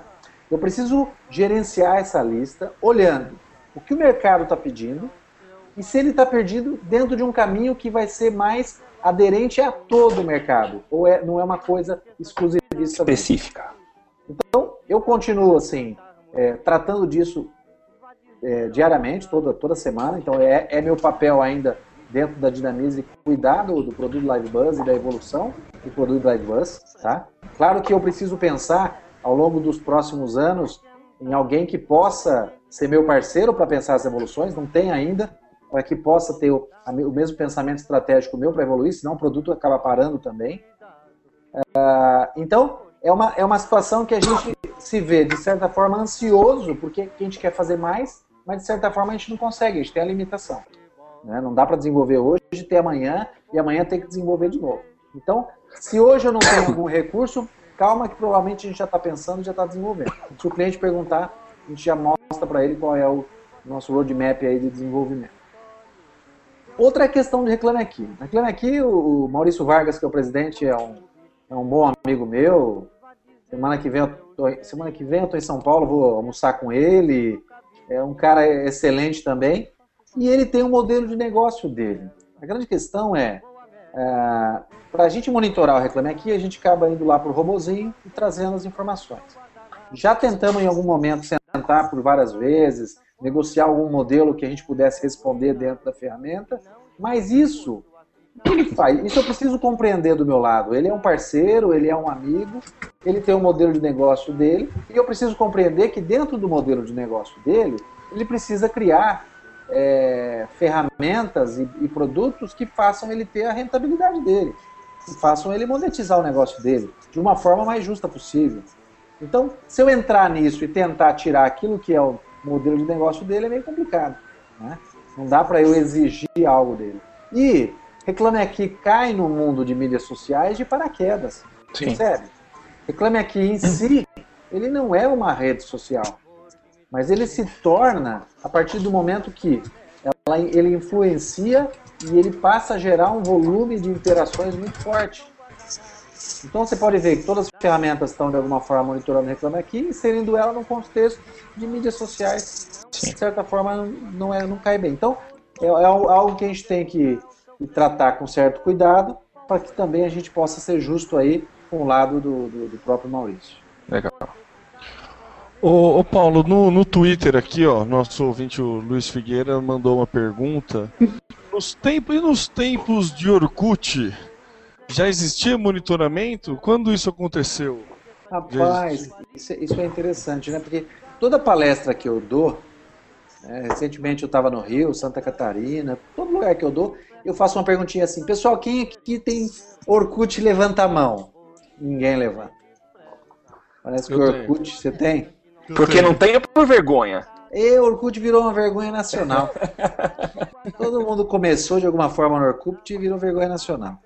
A, gente monitora o Orkut hoje, o monitoramento de Orkut tem que ser por robô, não tem API. A gente tem cliente ainda que, que precisa usar o Orkut, que o Orkut tem, é, influencia o negócio deles. Mas na época de Orkut já, já existia isso e a gente pode ver, é, falando agora em dinossauros de mídias sociais, que talvez eu não seja, mas nós temos aí o Alessandro Barbosa Lima da Elife, que sempre fez um excelente trabalho nessa área e ele já trabalhava com Orkut para os seus clientes, já monitorando. Cara, era robozinho na mão. Não tinha outra solução, não. Houve muito monitoramento na mão de comunidade. Checar item a item, gente para fazer isso. Então existiu. Mas claro que tinha uma influência muito menor e o volume de trabalho era muito menor do que é hoje aí os milhões aí de, de itens que a gente acaba monitorando. Beleza. É... E aí, Helena? Você tá muito quieta, hein, Helena? Agora a gente toda, não tá, a gente não tá acostumado semana, com você assim, é, meu. Toda semana eu sou chamada a atenção agora. Cadê aquela Helena que falava loucamente? Você tá tímida por causa de, de, de termos convidados, é isso? Você é, não é assim. tímida. Né? Uhum. É que eu abro espaço para as pessoas. Entendi. Se eu começar a falar, não dá. Deixa eu fazer, então, uma, uma pergunta aqui. É, qual que é o limite do uso de analistas e software? Então a gente ouve muito falar da evolução das ferramentas e, e, a gente sabe que isso acontece, mas existe algum limite em que a gente vai conseguir dizer, ó, a partir de agora não é mais necessário o ser humano está por trás de uma máquina para medir lá as polaridades, o positivo, o negativo e neutro, e as máquinas passarem a entender o que é ironia e o que é positivo e negativo. Você consegue enxergar isso é, lá na frente, Paulo? Eu acho que isso, isso pode acontecer, já acontece em algumas ferramentas. E, e eu não vejo problema nenhum, né? Quando isso, quando mexe um pouquinho com, com o ser humano, com o analista, né? O pessoal de social media é um pouco meio melindrado, né? Nossa, pode falar nada que leva uma bordoada, uma crítica aí, né? Porque tem a mídia social a seu dispor, então leva uma paulada. Mas eu não vejo problema, porque assim, eu ficar me preocupando que agora a ferramenta vai analisar de forma semântica e vai dizer tudo, é limitar o próprio profissional, né? Eu costumo olhar um fluxo que é mais ou menos assim, ó. Eu desenho o seguinte fluxo. Eu tenho primeiro dados eu coleto das mídias das redes sociais. Esses dados, via software ou não, eu transformo eles em informação. Essa informação, via software ou não, eu posso construir conhecimento. Sim. E esse conhecimento, via software ou não, eu posso criar inteligência. Então as pessoas misturam um pouco, porque conhecimento eu construo, inteligência eu crio. Então, para eu criar inteligência para uma empresa, através do conhecimento construído, pode passar por software ou não. E nem tudo, 100% desse fluxo, vai passar por software. Eu vou precisar do ser humano. Porque o ser humano vai ter a sacada, vai ter o insight, vai ter o cruzamento de outras informações que estão no consciente e subconsciente dele, de algo que ele viveu e que o software não viveu. Então, é limitar demais a gente se preocupar até onde o software vai. Na minha opinião, ele devia ir mais, devia evoluir, para que você pudesse ter tempo para ser genial. Sim. Essa é a grande questão. Então elimina aquilo que você faz na mão e você acha que isso tem valor e você mostra para o seu cliente que você faz um monte para que você realmente tenha tempo para ser genial para esse cliente. Legal. Essa é a grande diferença. E, o Paulo, eu sempre pego umas umas perguntas vagas assim, meio, né, quase esotéricas, meio Paulo Coelho assim, né? Então, para manter essa linha, eu acabei ganhando uma aqui. Qual atualmente o principal desafio do, do Live Buzz e o que esperar dele a médio prazo?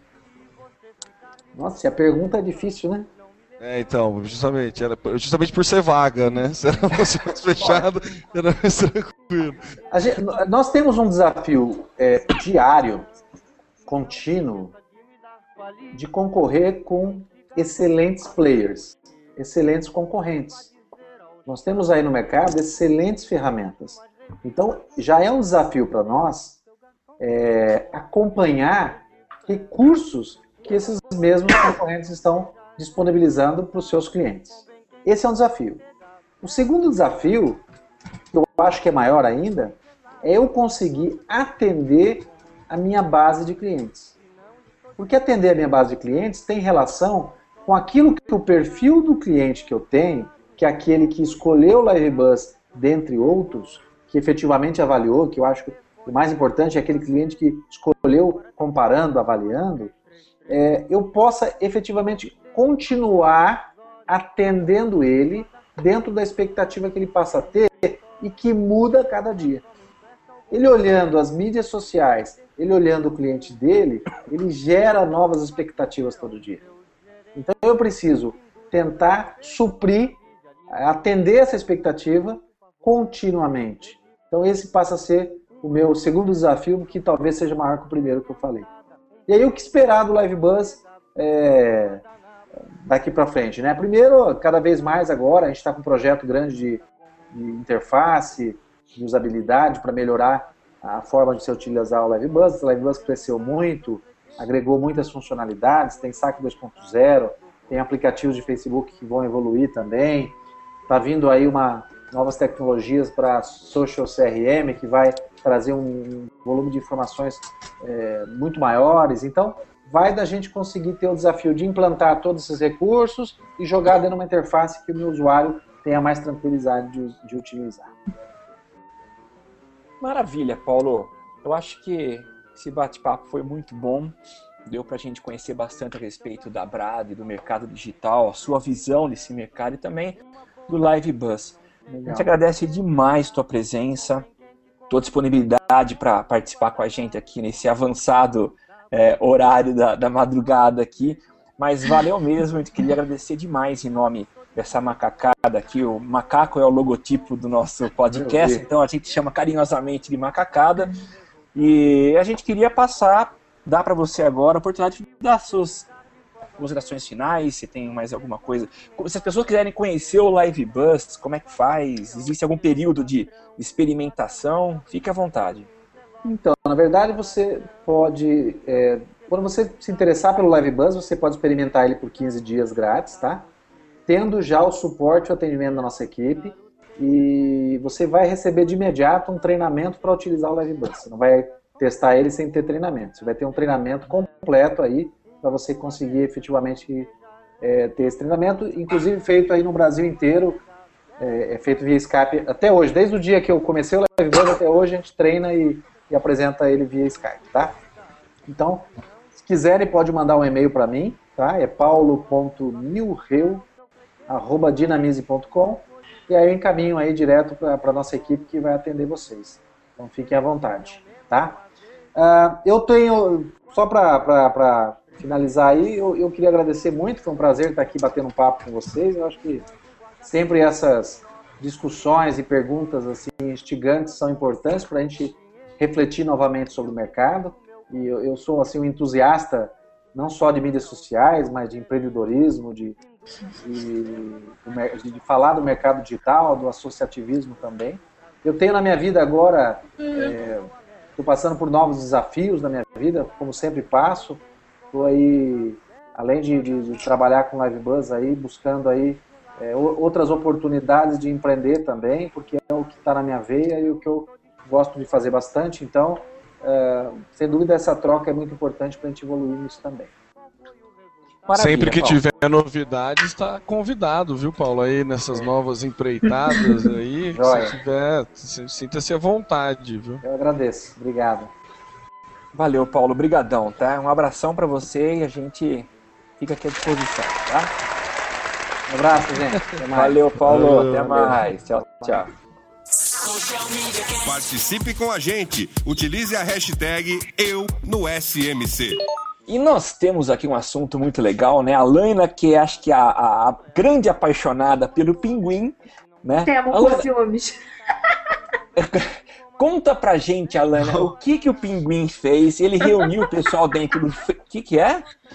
Temos poucos ciúmes do Pinguim, porque ele é muito mais apaixonado do que eu pelo Pinguim. É, não é verdade, mais, o Temo é apaixonado é... também, né? Eu sou. Mas, o, o, Alana, fala pra gente, o, o Pinguim reuniu a, a, a, a, macacada não, o pessoal dentro do freezer de uma área refrigerada e contou uma novidade. É, fala pra gente o que, que foi. Ah, bobagem. 20 milhões em ações, 20 milhões de, de faturamento, né? Em ações de mídia social em 2012. É, isso foi é, declarado como o maior faturamento de ações integradas em redes sociais no Brasil até hoje. E isso sem pagar. Sem. Sem ads. mídia paga, né? Isso, sem ads. Orgânico. Só, só no, no, no, amor ao pinguim. É. Só no amor. É, é legal isso, né? Porque a gente vê, deve ser uma equipe, provavelmente deve ter contado qual é a dinâmica de trabalho deles nessa palestra que aconteceu na segunda-feira, foi isso? Não sei se foi segunda ou foi hoje. Acho que foi hoje. Eu acho que foi ontem, porque essa informação estava disponível já ontem à noite pra gente. Não foi? É, não mas enfim. É, enfim, eu só vi hoje. É, mas ele deve ter contado qual é a dinâmica de funcionamento, qual é, qual o tamanho da equipe, como que é. Mas a gente percebe, a gente tem comentado nos episódios anteriores, aliás, o Pinguim é frequente aqui, o- como ele consegue conduzir o trabalho de forma brilhante, né? Ele sempre é antenado, ele sempre tem uma linguagem legal, um bate-papo interessante, ele interage com os, os- as pessoas. É, então, naturalmente, a gente sabia, imaginava que o resultado seria bom. Mas quando eles vêm e mostram é, 20 milhões sem investimento em propaganda, realmente surpreende. E é aquela história, né? A gente até então é, é, tentava convencer os nossos clientes de que usar o Twitter é legal, usando o exemplo da Tecnisa, né? Ou vender um apartamento pelo Twitter. E agora a gente vê que o faturamento é de 20 milhões de uma empresa usando o Twitter. Fala, Esses, vi- esses 20 milhões é, é bruto ou é líquido? É bruto. É O bruto, né? faturamento é bruto. Ah, tá. Não, só uma Mas- mera, mera curiosidade. O, eu acho que o legal é, é que ele abriu precedente, né? De, de como ser engraçadinho vende, e, e vende efetivamente, não é vende uma imagem, não é marca, não é relacionamento. É grana entrando no bolso do pinguim, né? É. No, no, no, no, no cofrinho. iglu. No iglu. é o puxadinho no iglu, entendeu? O Então- iglu é uma mansão já, esse iglu, É. então, né? Então, tipo, hum, acabou, caiu por terra a, a teoria contradi- contraditória de que mídia social é relacionamento. Porque ele tá aí pra comprovar que é venda. E a Lu também tá, tá indo na linha, né? A Lu é do Magazine Luiza, né? É, a Lu também é, tá uma graça. Ela é bem mais mocinha, né? Bem mais menininha, mas. É legal, a Lu. É relacionamento também, mas relacionamento que gera venda. Que Será que seria isso? É, Que converte, isso. né? Relacionamento que Conversão, converte, é conversão, né? conversão. Legal. Isso aí. Social Media Cast.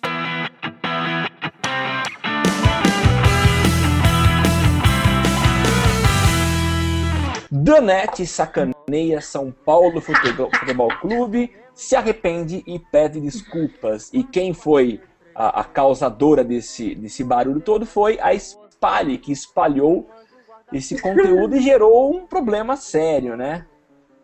Fala, Laina. Na verdade é meu, né? Eu que sou o São Paulino ferido aqui. Ah, é verdade, é o comentário que é da Lana. Então É, vai, Laina, vai, não, vai, Temo. Pergaminho é meu. É, então, poderia ser da net, mas foi um chocolate no seu time do coração. Essa foi a postagem depois do São Paulo ter levado de 4 a 1 do Atlético Mineiro na quarta-feira passada. Assim, e daí uma galera falou mal, né? Deu aquele mimimi tudo, não sei o que lá, falando que a galera nunca mais vai comprar da net por causa disso. E daí depois, né, a Spale foi lá e pediu desculpa, né? A própria Danete, na página da, da, da Danete, né, postou um pedimos desculpas a todos que se sentiram ofendidos com um post equivocado publicado hoje aqui na página da nossa marca. Respeitamos as reações e reforçamos que o conteúdo não reflete nossos valores e atitudes. E na página da Spale também teve uma retratação falando, pediu desculpa, que a estratégia foi errada, que acredita na comunicação social e transparente, por isso, no momento de erro, não há outra opção a não ser reconhecê-lo e aprender com ele. E aí a questão que, que, que até o, a- o comentário da Lena que fez o Samuel confundir a pauta, que eu acho legal a gente trazer para cá, é assim, vocês acham que foi um erro? É, é um erro uma marca se posicionar e fazer uma sacanagem do jeito dessa? Porque pelo que a Lena comentou aqui, ela não acha que foi um erro, ela acha que é mimimi de São Paulino, entendeu? Eu, Não, eu, acho que tem duas coisas. É, primeiro ponto. Alegar não, deixa eu fazer uma observação ofensivo. antes, Não né? foi ofensivo. Fala. Deixa eu fazer uma, uma observação antes. O Palmeiras acaba de ser eliminado também hoje, perdeu de 1 a 2, 2 a 1 pro Tijuana, só para Parabéns, Samuel, parabéns. é, é, o que eu achei que foi mimimi foi, cara, quantos seus amigos se zoaram nesse dia ou no dia seguinte, como você tá fazendo agora com Samuel, por exemplo, e eu também. Entendeu? Foi uma zoada que não foi ofensiva. Poderia ter sido um da net, mas foi o chocolate do seu time. Isso você pode passar pra qualquer outro time que perca feio. Então você não ofendeu ninguém. Então, nesse ponto, alegar que fizemos um post ofensivo, pedimos desculpas, não foi ofensivo. Ofensivo é outra coisa. Se tivesse colocado lá Bambi, como todo mundo chama São Paulino e Palmeirense de Bambi, aí sim. Né? Palmeirense não. Ou, ou. Eu não falei palmeirense, eu falei fluminense. Samuel tá ah, tá com mania de perseguição. Hein? É, ó, Eu tô bravo. Eu tô bravo. não, isso é um ponto. Agora, eu não acho que a Danete tenha uma. uma linha de, de, de comunicação pela página que abre espaço para zoar o futebol, entendeu? Então, mas eu acho que se você fez, você tem que assumir e peitar. Não é botar lá, depois que tá lá, dizer que foi um erro e pedir desculpas pela ofensa, porque não houve uma ofensa, entendeu? Houve uma brincadeira mal colocada, mas se já colocou. E a, o pior, o que eu acho que foi o pior de tudo foi a espalha colocar, chamar mais atenção para coisa que já tinha sido feita. Já, já deu ali, o povo já reclamou, ponto. Meu, aí ela ainda vai e coloca na página dela. Então quem não viu foi ver, né? Depois disso. Então, sei lá, eu acho que eles deram ampliaram ainda mais o, o problema. É isso. Eu queria dizer o seguinte, quando a gente trabalha com envolve futebol, futebol tem a ver com paixão. Sim. E a gente sabe que a paixão tem levado a, a, a, tragédias em volta dos campos de futebol, com mortes, porque as torcidas se pegam. É, e quando uma marca se propõe a patrocinar um clube, um time, ela corre um risco. Ela corre um risco de ser amada pelos torcedores daquele time e odiada, em pelos algumas rivais. situações, pelos rivais. Por exemplo, eu não tomo, em hipótese alguma, leite batavo. Eu não abro, em hipótese alguma, uma, uma conta, conta, na, na Caixa, Caixa Econômica Federal. De jeito nenhum, eu passo longe de uma conta na Caixa Econômica Federal. Então, é, porque existe Ainda bem que a Brahma patrocina vários clubes. Já pensou que merda? É, enfim. Então eu acho que quando é, é, o assunto é paixão, é, a coisa é muito séria, tem que tomar cuidado. Então eu acho que foi sim um erro da Spali é, tocar num ponto que mexe com o emocional dos torcedores. E aí eu junto com o que a Laina falou, de que a Batava não tem um histórico de ficar fazendo brincadeirinha desse tipo. Então eu acho que foi uma bola fora nos dois sentidos. Mas que é. foi uma sacada genial, foi. Vamos não, foi, foi, assim, a piada tá pronta, a é legal, é vou fazer. Boa. É muito boa, não tenha dúvida que a criação ficou super feliz, entendeu? Acho que é, foi isso que levou a galera a postar. Mas eu concordo com o Samuel. Eu acho que assim, é um negócio muito delicado para você colocar numa página que não tem um histórico. Não acompanho a Batavo, mas ela não tem um histórico Exatamente. de comentar de futebol na página. Se é uma página como a Brahma, que fala de futebol, tem a Brahma Fla, Brahma São Paulo, Brahma não sei quem lá, ela tem tudo. Quem for sócio torcedor ganha desconto em Brahma. Ela tá super envolvida, super né, patrocinadora da Copa do Mundo. Ela tá engajada nesse sentido, né? O Danete, não, né?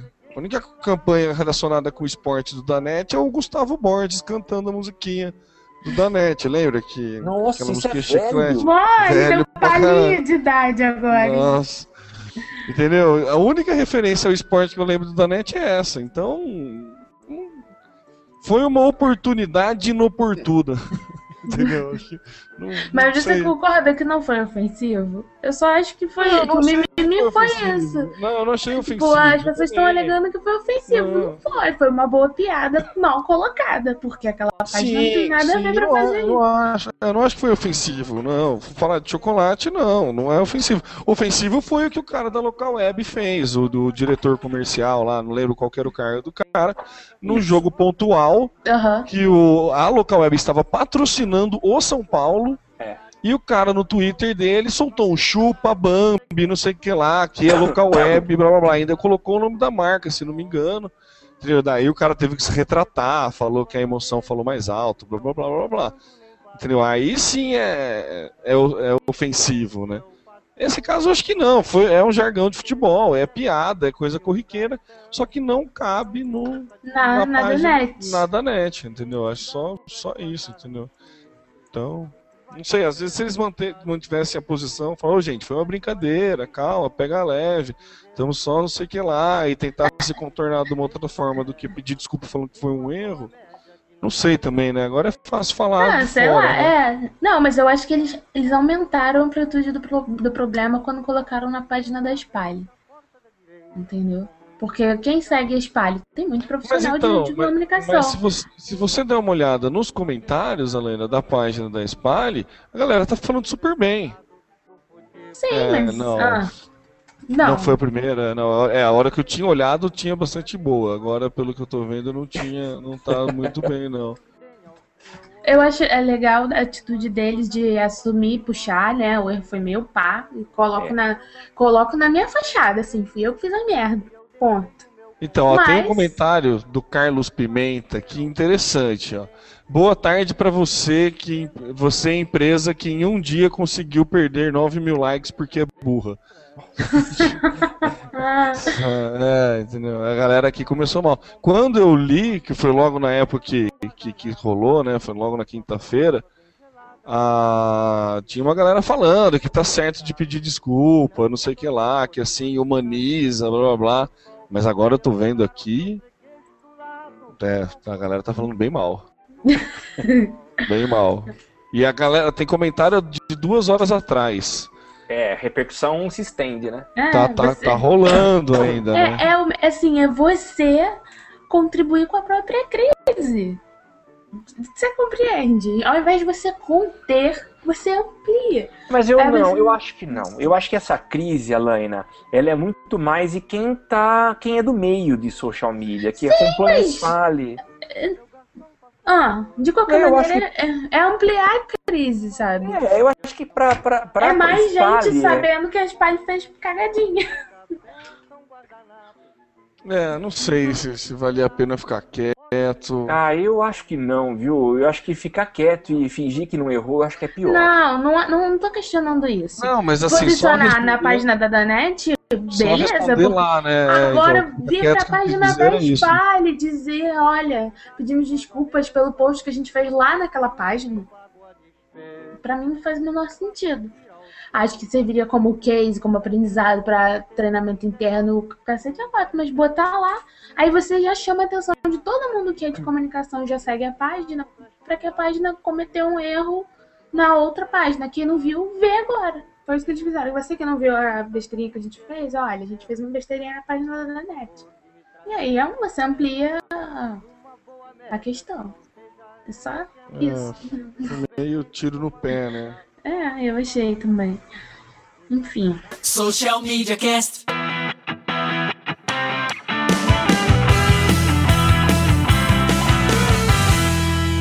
Globo explica a saída do Facebook. O que aconteceu? A gente comentou na semana passada sobre isso, né? Eu não lembro se foi na passada ou na retrasada, Foi na retrasada. Retrasada, é. isso mesmo. que a Globo tava tirando todo o conteúdo dela no. Né, as organizações Globo tirou todo o conteúdo dela do Facebook, né? E daí, na semana passada, é, eles né, tentaram explicar. Eu não achei muito convincente a explicação que eles deram, né? Eu separei uma aspas aqui, ó. O Não, Facebook. Só, só Ah, rapidinho. Não, é porque você falou que a Globo tirou todo o conteúdo. Na verdade, eles só não colocam mais links. Não tiraram o conteúdo. Eles não co- colocam mais o link direcionando para o site. Sim, é, eles não, não, não usam o Facebook como jumper, né? Eles não. É. Que era aquela ideia, que foi aquela discussão que na verdade vai perder, que eles usaram o G1 que tava ganhando coisa, né? Lembrei agora do, do podcast do- da semana que a gente falou. Uhum. E daí a justificativa, né? Que deram. eu- Duvidosa? é, Duvidosa? no, no mínimo duvidosa, né? O Juarez Queiroz, né? Ele afirma que o Facebook não é importante para na distribuição da Globo. Representa menos de 2% na média em alguns, produtos, em alguns produtos, menos de 1%. E ele falou que são ambientes. Ele achei interessante isso que eu, eu não consegui, eu não consigo ainda digerir e ter uma conclusão sobre esse comentário. Eu vou, vou até ler. Ó. São, ó, abre aspas. São dois ambientes distintos, o newsfeed e a página de usuário. O comportamento das pessoas é de uma superutilização do newsfeed. Da mesma forma, elas não vão às fanpages, consomem o que foi publicado nelas à medida que aquilo vai saindo em seu newsfeed. E não necessariamente tudo que foi publicado na fanpage sai ali. Há uma edição por meio de um algoritmo do Facebook que faz a seleção do que vai para a sua página. Descreve. É o EdRank, certo? E, e, e, e onde isso justifica tirar o conteúdo? Não, nesse ponto foi o que eu achei mais é, é. plausível de tudo.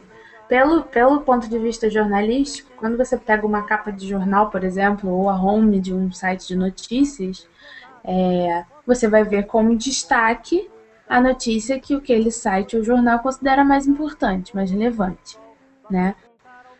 O Facebook acaba com isso.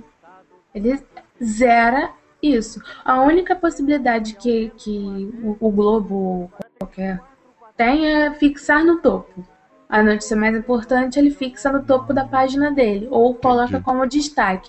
Mas o fato dele colocar como destaque na página dele ou fixar no topo não garante que vai aparecer para o usuário com destaque, porque não vai, né? Todas têm, têm então, quer dizer o mesmo que tamanho. Acontece um, um, uma troca de valores das uma troca de peso das, das reportagens é, então dos portais vai... que nem se o cara faz uma postagem do novo papa ele vai perder para a postagem do ego e é isso ele não quer acho que é isso para ele é isso. é prejudicial a alternativa que ele tem patrocinar né o post que você quer ter mais alcance você patrocina gasta uma pequena Imagina para o Jornal Globo patrocinar o post qual é o valor mínimo. E mesmo assim, acaba não sendo uma coisa tão vantajosa, porque a notícia ela fica velha. O post patrocinado ele dura três dias. Você vai fazer o quê? O que, que a organização vai fazer? Vai patrocinar por duas horas e pausar? Vai ter que ter uma pessoa lá só para pausar e startar anúncio de post patrocinado. Entendeu? Então, nesse sentido, eu entendo a lógica de, de, de isso prejudicar o veículo, porque ele perde completamente o controle do, do, do, grau de importância das matérias que ele vai divulgar. Então, por exemplo, uma matéria que ele gastou uma fortuna, uma matéria especial, que ele divulga, coloca o link para que, sei lá, uma denúncia de qualquer coisa, e, e ele coloca lá no Facebook, o pessoal nem aí, e ele queria que o Facebook trouxesse gente para o site, é, é um, um problema né? Se você não tem um controle para veículo de comunicação, é um problema. Mas... Mas e concorrente, a galera que vai ficar, vai, vai, é, vai ser prejudicial para eles? É, é, isso que eu não consigo mensurar, entendeu? Vai ser vantajoso para Globo sair? Eu não consigo, eu não consigo ver uh, ser, ser vantajoso para Globo sair. Então. Não sei, assim, não sei se eu sou limitado, mas eu não estou conseguindo eu enxergar acho. isso. Eu entendo essa questão da, da prioridade, eu entendo essa questão de, da, da questão do, de, do, destaque, de você querer induzir o leitor a ir para um certo caminho e querer induzir ele a clicar em certos lugares para você vender o anúncio do jeito que você quer. Beleza. Mas você não perde visibilidade sendo que tem um, uma cambada de negro lá curtindo o Facebook, recebendo e compartilhando as mensagens, quando, ainda mais quando é tipo furo de reportagem, coisa assim. Então, mas eles continuam publicando as chamadas. Eles Só não colocam mais o link. Então o que ele faz é, se você quiser ler essa matéria, você vai entrar no site deles e procurar a matéria lá. E provavelmente essa matéria vai estar na home, né? E aí você, entrando na home dele, você vai ver a matéria que ele considera destaque. O que ele está fazendo é uma discussão muito antiga. Quando a gente fala de hospedagem gratuita, é exatamente isso. O, o, o Globo, seja lá quem for, está à mercê das regras do Facebook. Quando uma empresa deixa de tira um site dela do ar, que é dela, ela paga para ter aquele site hospedado naquele na, enfim, e ter todas as informações dela e coloca só uma página no Facebook, O que, que ela está fazendo? Ela está deixando toda a informação institucional dela nas mãos do Facebook, para que ele venda, inclusive, para o seu concorrente, se for o caso, porque ele pode colocar anúncio do seu concorrente no, na, na, sua, Sua página. na sua página, né? Então, o que eu, a- estrategicamente o que o Globo está fazendo é, eu vou arriscar colocar conteúdo sem link em nome disso, porque é meu conteúdo e eu quero que ele fique no meu numa coisa que eu tenha controle. Facebook eu não tenho controle. Então ele acabou colocando o Facebook como uma ferramenta secundária. Quem quiser ler o Globo, ler a notícia que o Globo comentou, vai na página e procura. E você vai ver outras tantas notícias que é, na verdade, o interesse deles. Que você navegue dentro do site, não que você navegue dentro do Facebook. Então eu acho É. que é isso. No mínimo arriscado, mas muito Bastante. interessante. Bastante Muito arriscado, mas a gente tá falando do Globo, né? A gente não tá falando de um jornal que, porra. É, não, não é, não é qualquer organização, né? Não é. O, o, o que me espanta é eles tirarem do Facebook e manterem, por exemplo, no Twitter, no Google Plus. Mas é que a oferta de propaganda é menor, não é? É, acho que É, pela questão que você ser. falou do, do anunciante, na- do, do concorrente na sua página, no Twitter você não tem isso, no Google Plus você também não tem isso, né? É. Se for por e isso. você também não assim. tem o EdRank, né? No Twitter e no coisa. Então, assim, fica. A informação fica extremamente volátil no Twitter, porém vai na ordem que você quiser. Sim. E você pode repetir é, ela Você várias pode vezes. replicar. Então, interessante agora, hein, Helena? Você me abriu a cabeça aí, não tinha pensado por essa ótica, não. Tô achando bem, assim, eu tava achando que era um tiro no pé, já tô passando a achar que é um negócio tre- extremamente inteligente e interessante que a Globo tá fazendo. Não, não tinha, não, não, não tinha olhado por essa, por essa. Dá um por esse pouco lado. de medo. É, eu, eu tive um pouco de raiva também, mas depois eu li Entendeu? o, o Você texto. O texto. É. Não, na verdade eu li o texto do, do Tom no Mídia 8, que eu comentei no outro cast, que fala disso. E realmente faz todo sentido. O ca... É arriscado, é arriscado, mas. Assim. O cara é uma Você, empresa de mídia, ele não pode entregar. mão, né? É, você não pode entregar todo o seu. O que, que a Globo vende? Comunicação, conteúdo. Ela vai largar o, o produto dela na mão de terceiros, entendeu? É, é isso.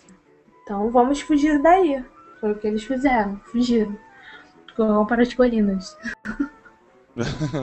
Muito legal, hein? Ó, eu muito, muito, muito claro e muito didático a sua explicação, Helena. Muito bom. Social Media Cast.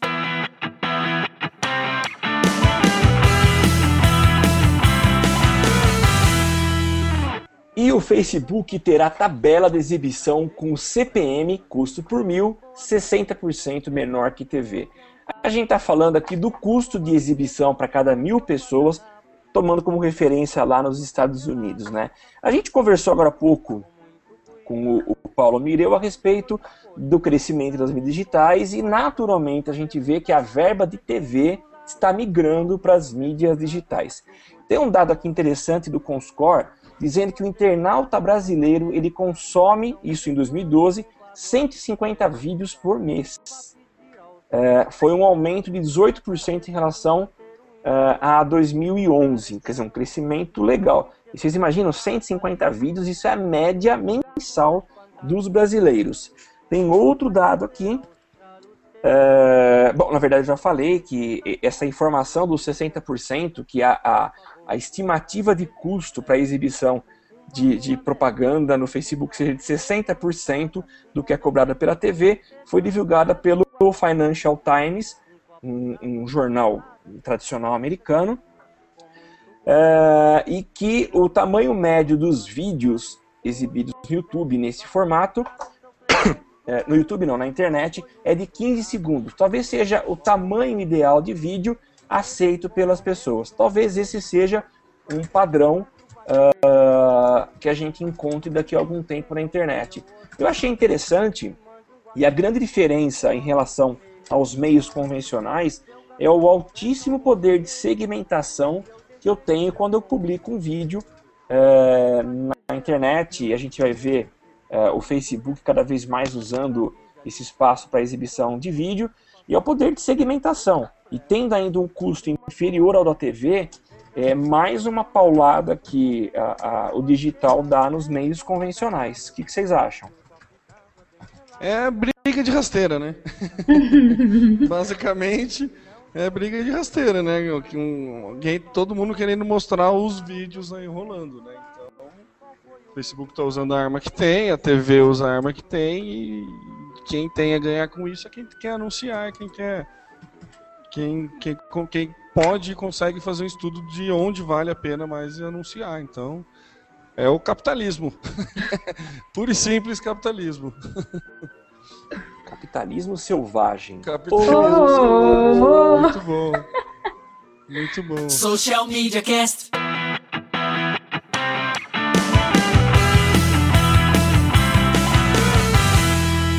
Loduca, uma agência conhecida dos brasileiros, usa a marcação do Instagram para colocar frases nas fotos. Eu não sei se isso é da época de vocês, mas se eu pegar os meus albinhos aqui de criança. Puta, eu é, lembro. Você lembra? Você, você comprava um álbum e, na parte de trás do álbum vinham uns stickers, uns adesivinhos que, que tinham algumas frases prontas, do tipo, ah, tô com sono, ou eu tô afim dela.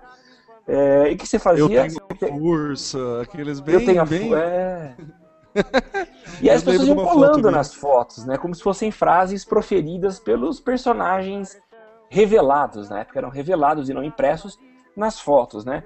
E esse é um novo recurso que as pessoas acabaram criando, isso foi iniciado pela Loduca, uh, que permite você usar a marcação do, do Instagram, então eu posso marcar uma pessoa na foto, uh, a gente falou na, no episódio passado, e agora você cria um perfil lá com um arroba e você pode usar esse perfil como se você fosse marcar uma pessoa na foto, só que esse perfil que você criou, ele é uma frase.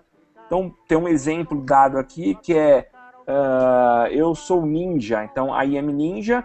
Tem um outro que eu acho muito ah, legal, que, que, é o Houston, we have a problem. Só que esse arroba Houston, we have a problem é um perfil já existente só que você coloca, então tem uma foto de um cachorrinho dizendo, o cachorrinho tá olhando para a câmera na hora que bateu a foto e com uma, cor, uma cara mesmo de Houston, we have a problem. Só que é, vira uma frase, a galera vai curtir, só que cada vez que você usa essa, essa esse arroba, essa você tá marcação. tá marcando um cara que tem um, um perfil no Instagram. É, então é um negócio chato. Você pode criar novos, novos perfis e beleza, você cria a tua conta, dá um trabalho do caramba, porque é uma conta que você precisa criar, mas está virando moda aí. Existe um vídeo de apresentação que a gente vai colocar aí para as pessoas verem como funciona. E tá aí, arroba TagTalk, você pode agora fazer com que os personagens das suas fotos, sejam eles pessoas pensantes ou bípedes ou quadrúpedes, falem. Meu, legal isso, hein, Samuel? Porra, vamos criar um alô macacada, alguma coisa assim? É, legal. Pra galera boa. ficar marcando. Quando fizer, né, quiser falar com a gente, manda um alô macacada, alguma coisa assim. Eu queria fazer uma observação, Samuel. Eu sei que o tempo tá curto, mas assim, como um comunicólogo, comunicólogo fala bonito, né? Teve uma frase que você proferiu que ficou maravilhosa. É, frases proferidas de personagens revelados. Machado de Assis. Eu falei isso? Você falou isso, ficou muito bom, meus parabéns, estou orgulhoso de fazer parte dessa equipe. Viu? Cara, eu até achei claro. que eu tivesse lido isso, mas não, verdade. Não. Machado Aqueles de stickers. Aqueles stickers que pareciam frases proferidas de personagens revelados. Bonito isso, hein? Um é, poema. Mesmo, Agora um poema. Agora um poema. Agora um poema. Sabe que no, no Happy Hour Tech, eu, que eu sou fã uh, de carteirinha, uh, tem o, o, o Peçanha também, ele solta umas frases assim que são é, dignas de, de comporem um livro. Então eles sempre estão guardando, anotando as, as frases para talvez um dia criar um livro aí com as frases do Peçanha. Peçanha essa eu anotei, essa sua aqui eu tive que até paguei, parei e anotei, aqui que beleza. Ai, que legal. Eu fico orgulhoso de mim, viu? Mas, ô Temo, você fica tranquilo que eu não te dou mais nota, viu? Já passou essa frase, essa fase. Não, então, por isso mesmo. É, sinceridade. Valeu, eu tô orgulhoso. Não sei se eu durmo hoje de tanto pensar nisso. Social Media Cast.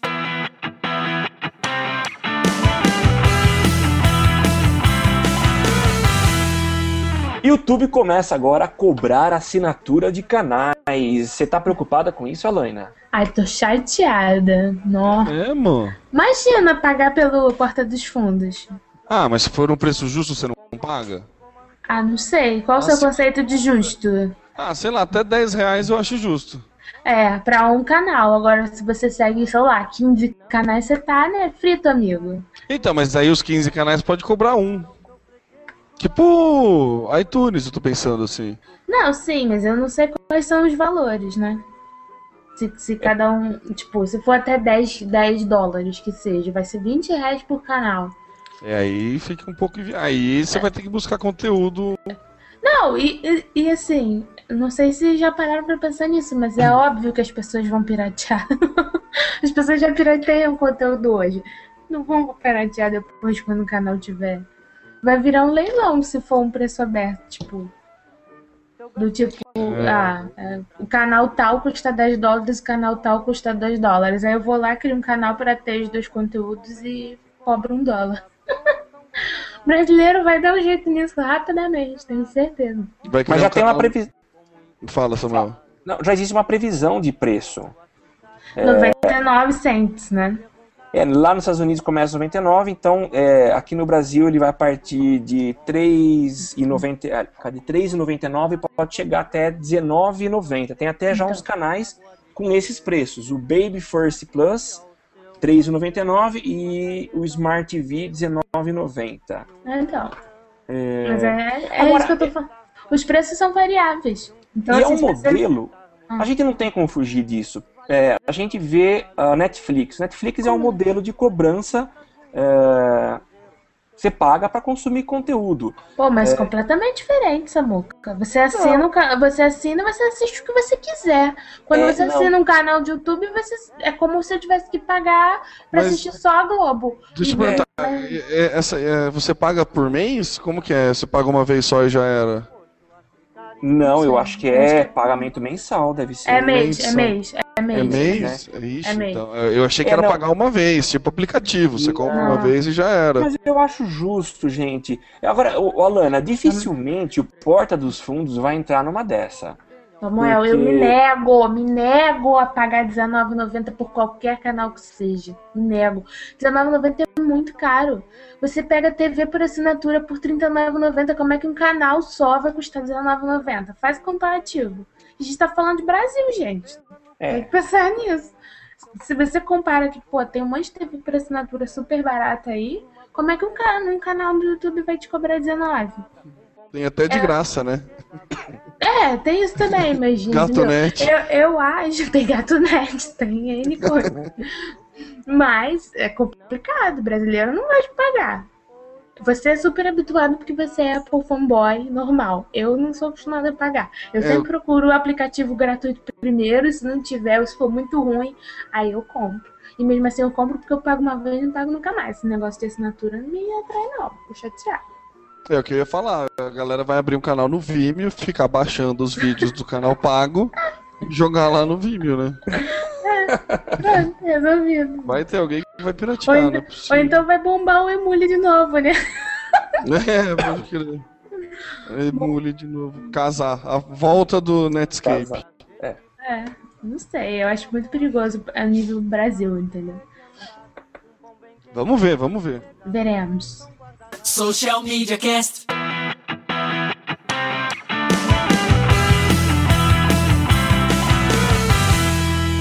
Alaina, você tem alguns comentários a respeito da rede social dos fãs de Harry Potter? O que, que é isso? Pois é, essa aí foi dica do Macaco Prego, que é o Zé Calazans.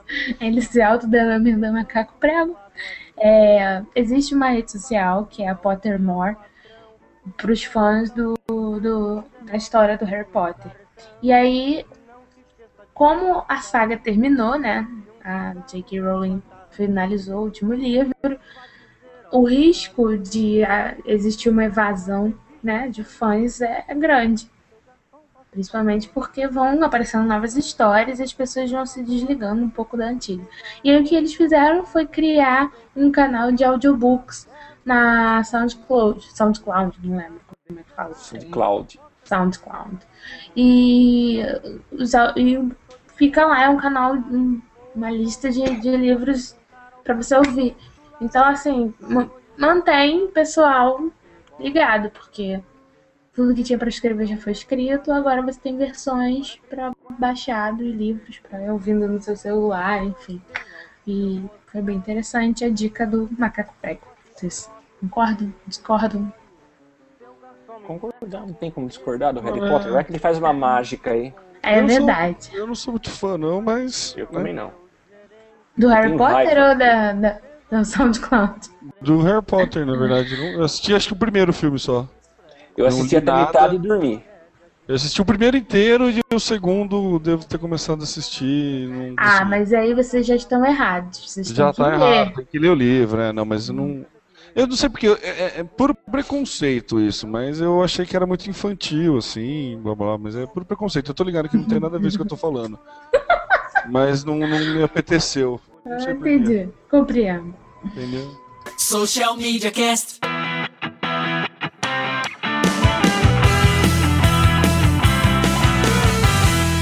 Alana, continua falando aí. O que, que tá rolando entre Gilmar Mendes, José de Abreu e ó. alguns sete tuiteiros? Olha só. A onda agora é assim: Twitter que eu te processo. Babado Fala tá que eu te escuto. Bafo, bafo no Twitter. Então, o Zé de Abreu, que é ator da Globo, né? Resolveu twittar, é, resolveu twittar, não, resolveu processar sete twitteiros. Ele alega que essa galera o agride diariamente. E que ele achava que na internet se podia fazer tudo e etc e tal. Mas, é, há um tempo atrás, não lembro se foi há duas semanas atrás, não sei. É, o Gilmar Mendes, que é o ministro, ameaçou processá-lo, chegou a entrar com processo contra ele por uma coisa que ele disse no Twitter e ele foi em dezembro e ele teve que hum, doar 10 mil a um hospital na cidade onde Dia- o Gilmar Mendes nasceu.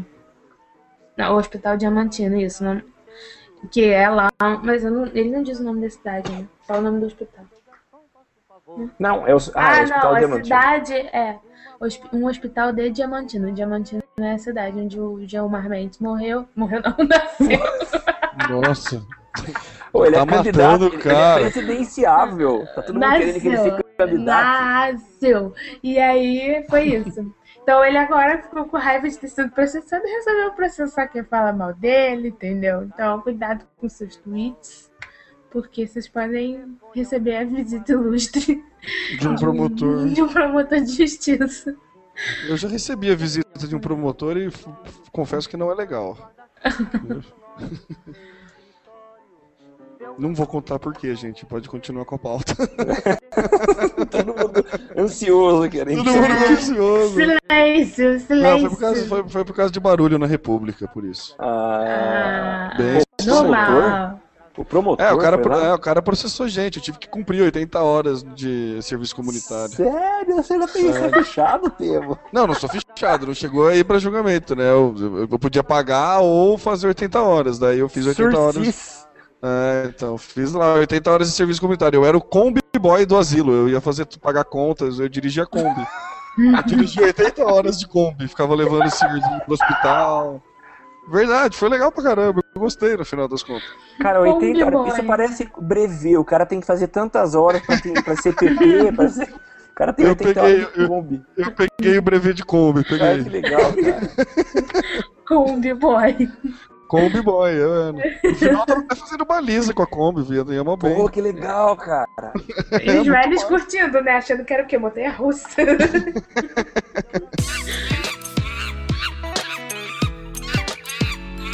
E agora, as melhores dicas do Zé Macaco. A minha dica, na verdade, é um estudo que o IAB apresentou na semana passada, junto com a Comscore, e ele fala, é, se chama Estudo Brasil Conectado 2013. A primeira edição foi feita em 2012.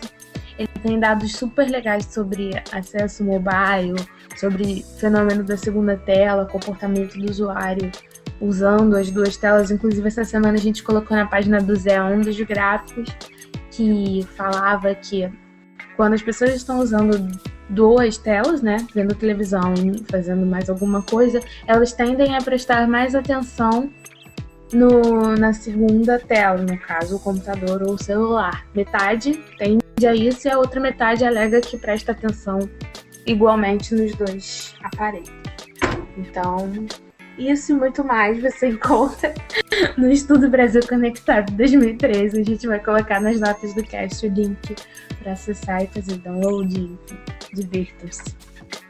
Só fazer um comentário, esse negócio de prestar mais atenção na segunda tela não se aplica a mim, uma vez que eu presto 100% de atenção para cada tela, né? Então, só para comentar.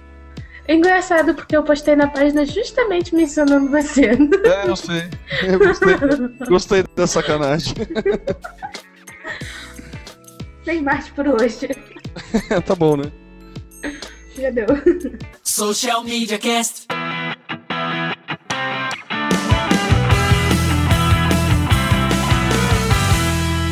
Estamos encerrando então esse episódio número 44 do Social Media Cast. Um episódio extenso. Esse sim acho que é o mais extenso de toda a nossa história, mas a gente pode porque estamos fazendo aniversário de um ano aqui é, agora em maio. Então temos novidades que serão anunciadas até o final do mês. É, hoje, aliás, vale até falar, hoje, dia 15, dia do lançamento desse podcast, é aniversário da nossa representante feminina, Alaina Paisan, que nesse momento nos mostra um bolo que comemora os 25 anos de vida da Alaininha, nossa querida Alaina. A Mas vamos encerrando porque. Oi, Temo. Não, é a, é a fase crítica que você deixa de ter 20 e poucos e passa a ter quase 30, né? Ah, espera chegar nos 40 pra você ver o que é crítico, viu? então, vamos lá então. Gente, vocês podem participar com a gente toda semana. Você pode mandar sua sugestão, tua crítica, ah, enfim, o que você quiser usando a hashtag eu no SMC. Nós estamos no Twitter, no arroba socialmcast, no facebook.com social barra socialmediacast e também no Google Plus, onde você nos encontra buscando por Social Media Cast. Nós lá no iTunes temos o nosso, o nosso podcast divulgado, você pode acessar, pode dar a sua quantas estrelinhas você acha que a gente merece e pode também clicar e assinar o Social Media Cast lá no iTunes. E se você não quer entrar no iTunes, mas tem um aplicativo, seja ele para para iPhone, para iPad ou para qualquer aplicativo que use Android, uh, Windows Phone ou qualquer sistema operacional, procure lá um aplicativo para podcast e adicione o nosso podcast. Se você não encontrar na busca, coloque manualmente.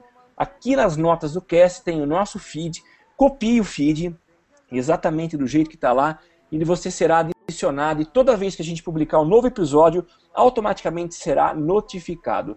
Eu sou Samuel Gatti, o arroba tá no meu site no Twitter, facebook.com barra tá no meu site e eu passo agora a bola pro Temo Mori. É isso aí, galera. Muito obrigado, né, por esse 44º Social Media Cast. Eu sou o Temo Mori, o arroba Temo Mori no Twitter, facebook.com barra Temo Mori, Temo Mori, sou eu. A Leina. Ai, bom dia, boa tarde, boa noite. Adotei. Bom dia, boa tarde, boa noite agora. Eu sou a Helena Paisan, Aniversariante do dia. aniversariante do dia. Aliás, adianto um beijo para a Márcia que faz aniversário. Márcia Seschini, que faz aniversário no domingo.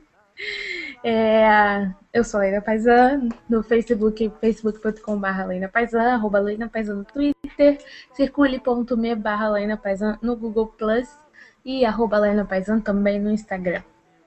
Por hoje é só. Tchau, pessoal. A gente se vê na próxima semana. Um abração. Valeu, galera. Tudo que você precisa pra ficar ligado. Basta ouvir o que você precisa pra ficar antenado. Basta curtir. I like it. Dá um reply, um replay. arroba pro sujeito se ligar. Uma hashtag pra um assunto explodir, mas que babado, um viral que vai colar. Compartilhe, monitore tudo que acontece. Siga agora a tendência de tudo que é social. Esse é o canal Social Media Cast. Social Media Cast, o seu podcast sobre as mídias sociais. Aqui você aparece, aqui você acontece. Social Media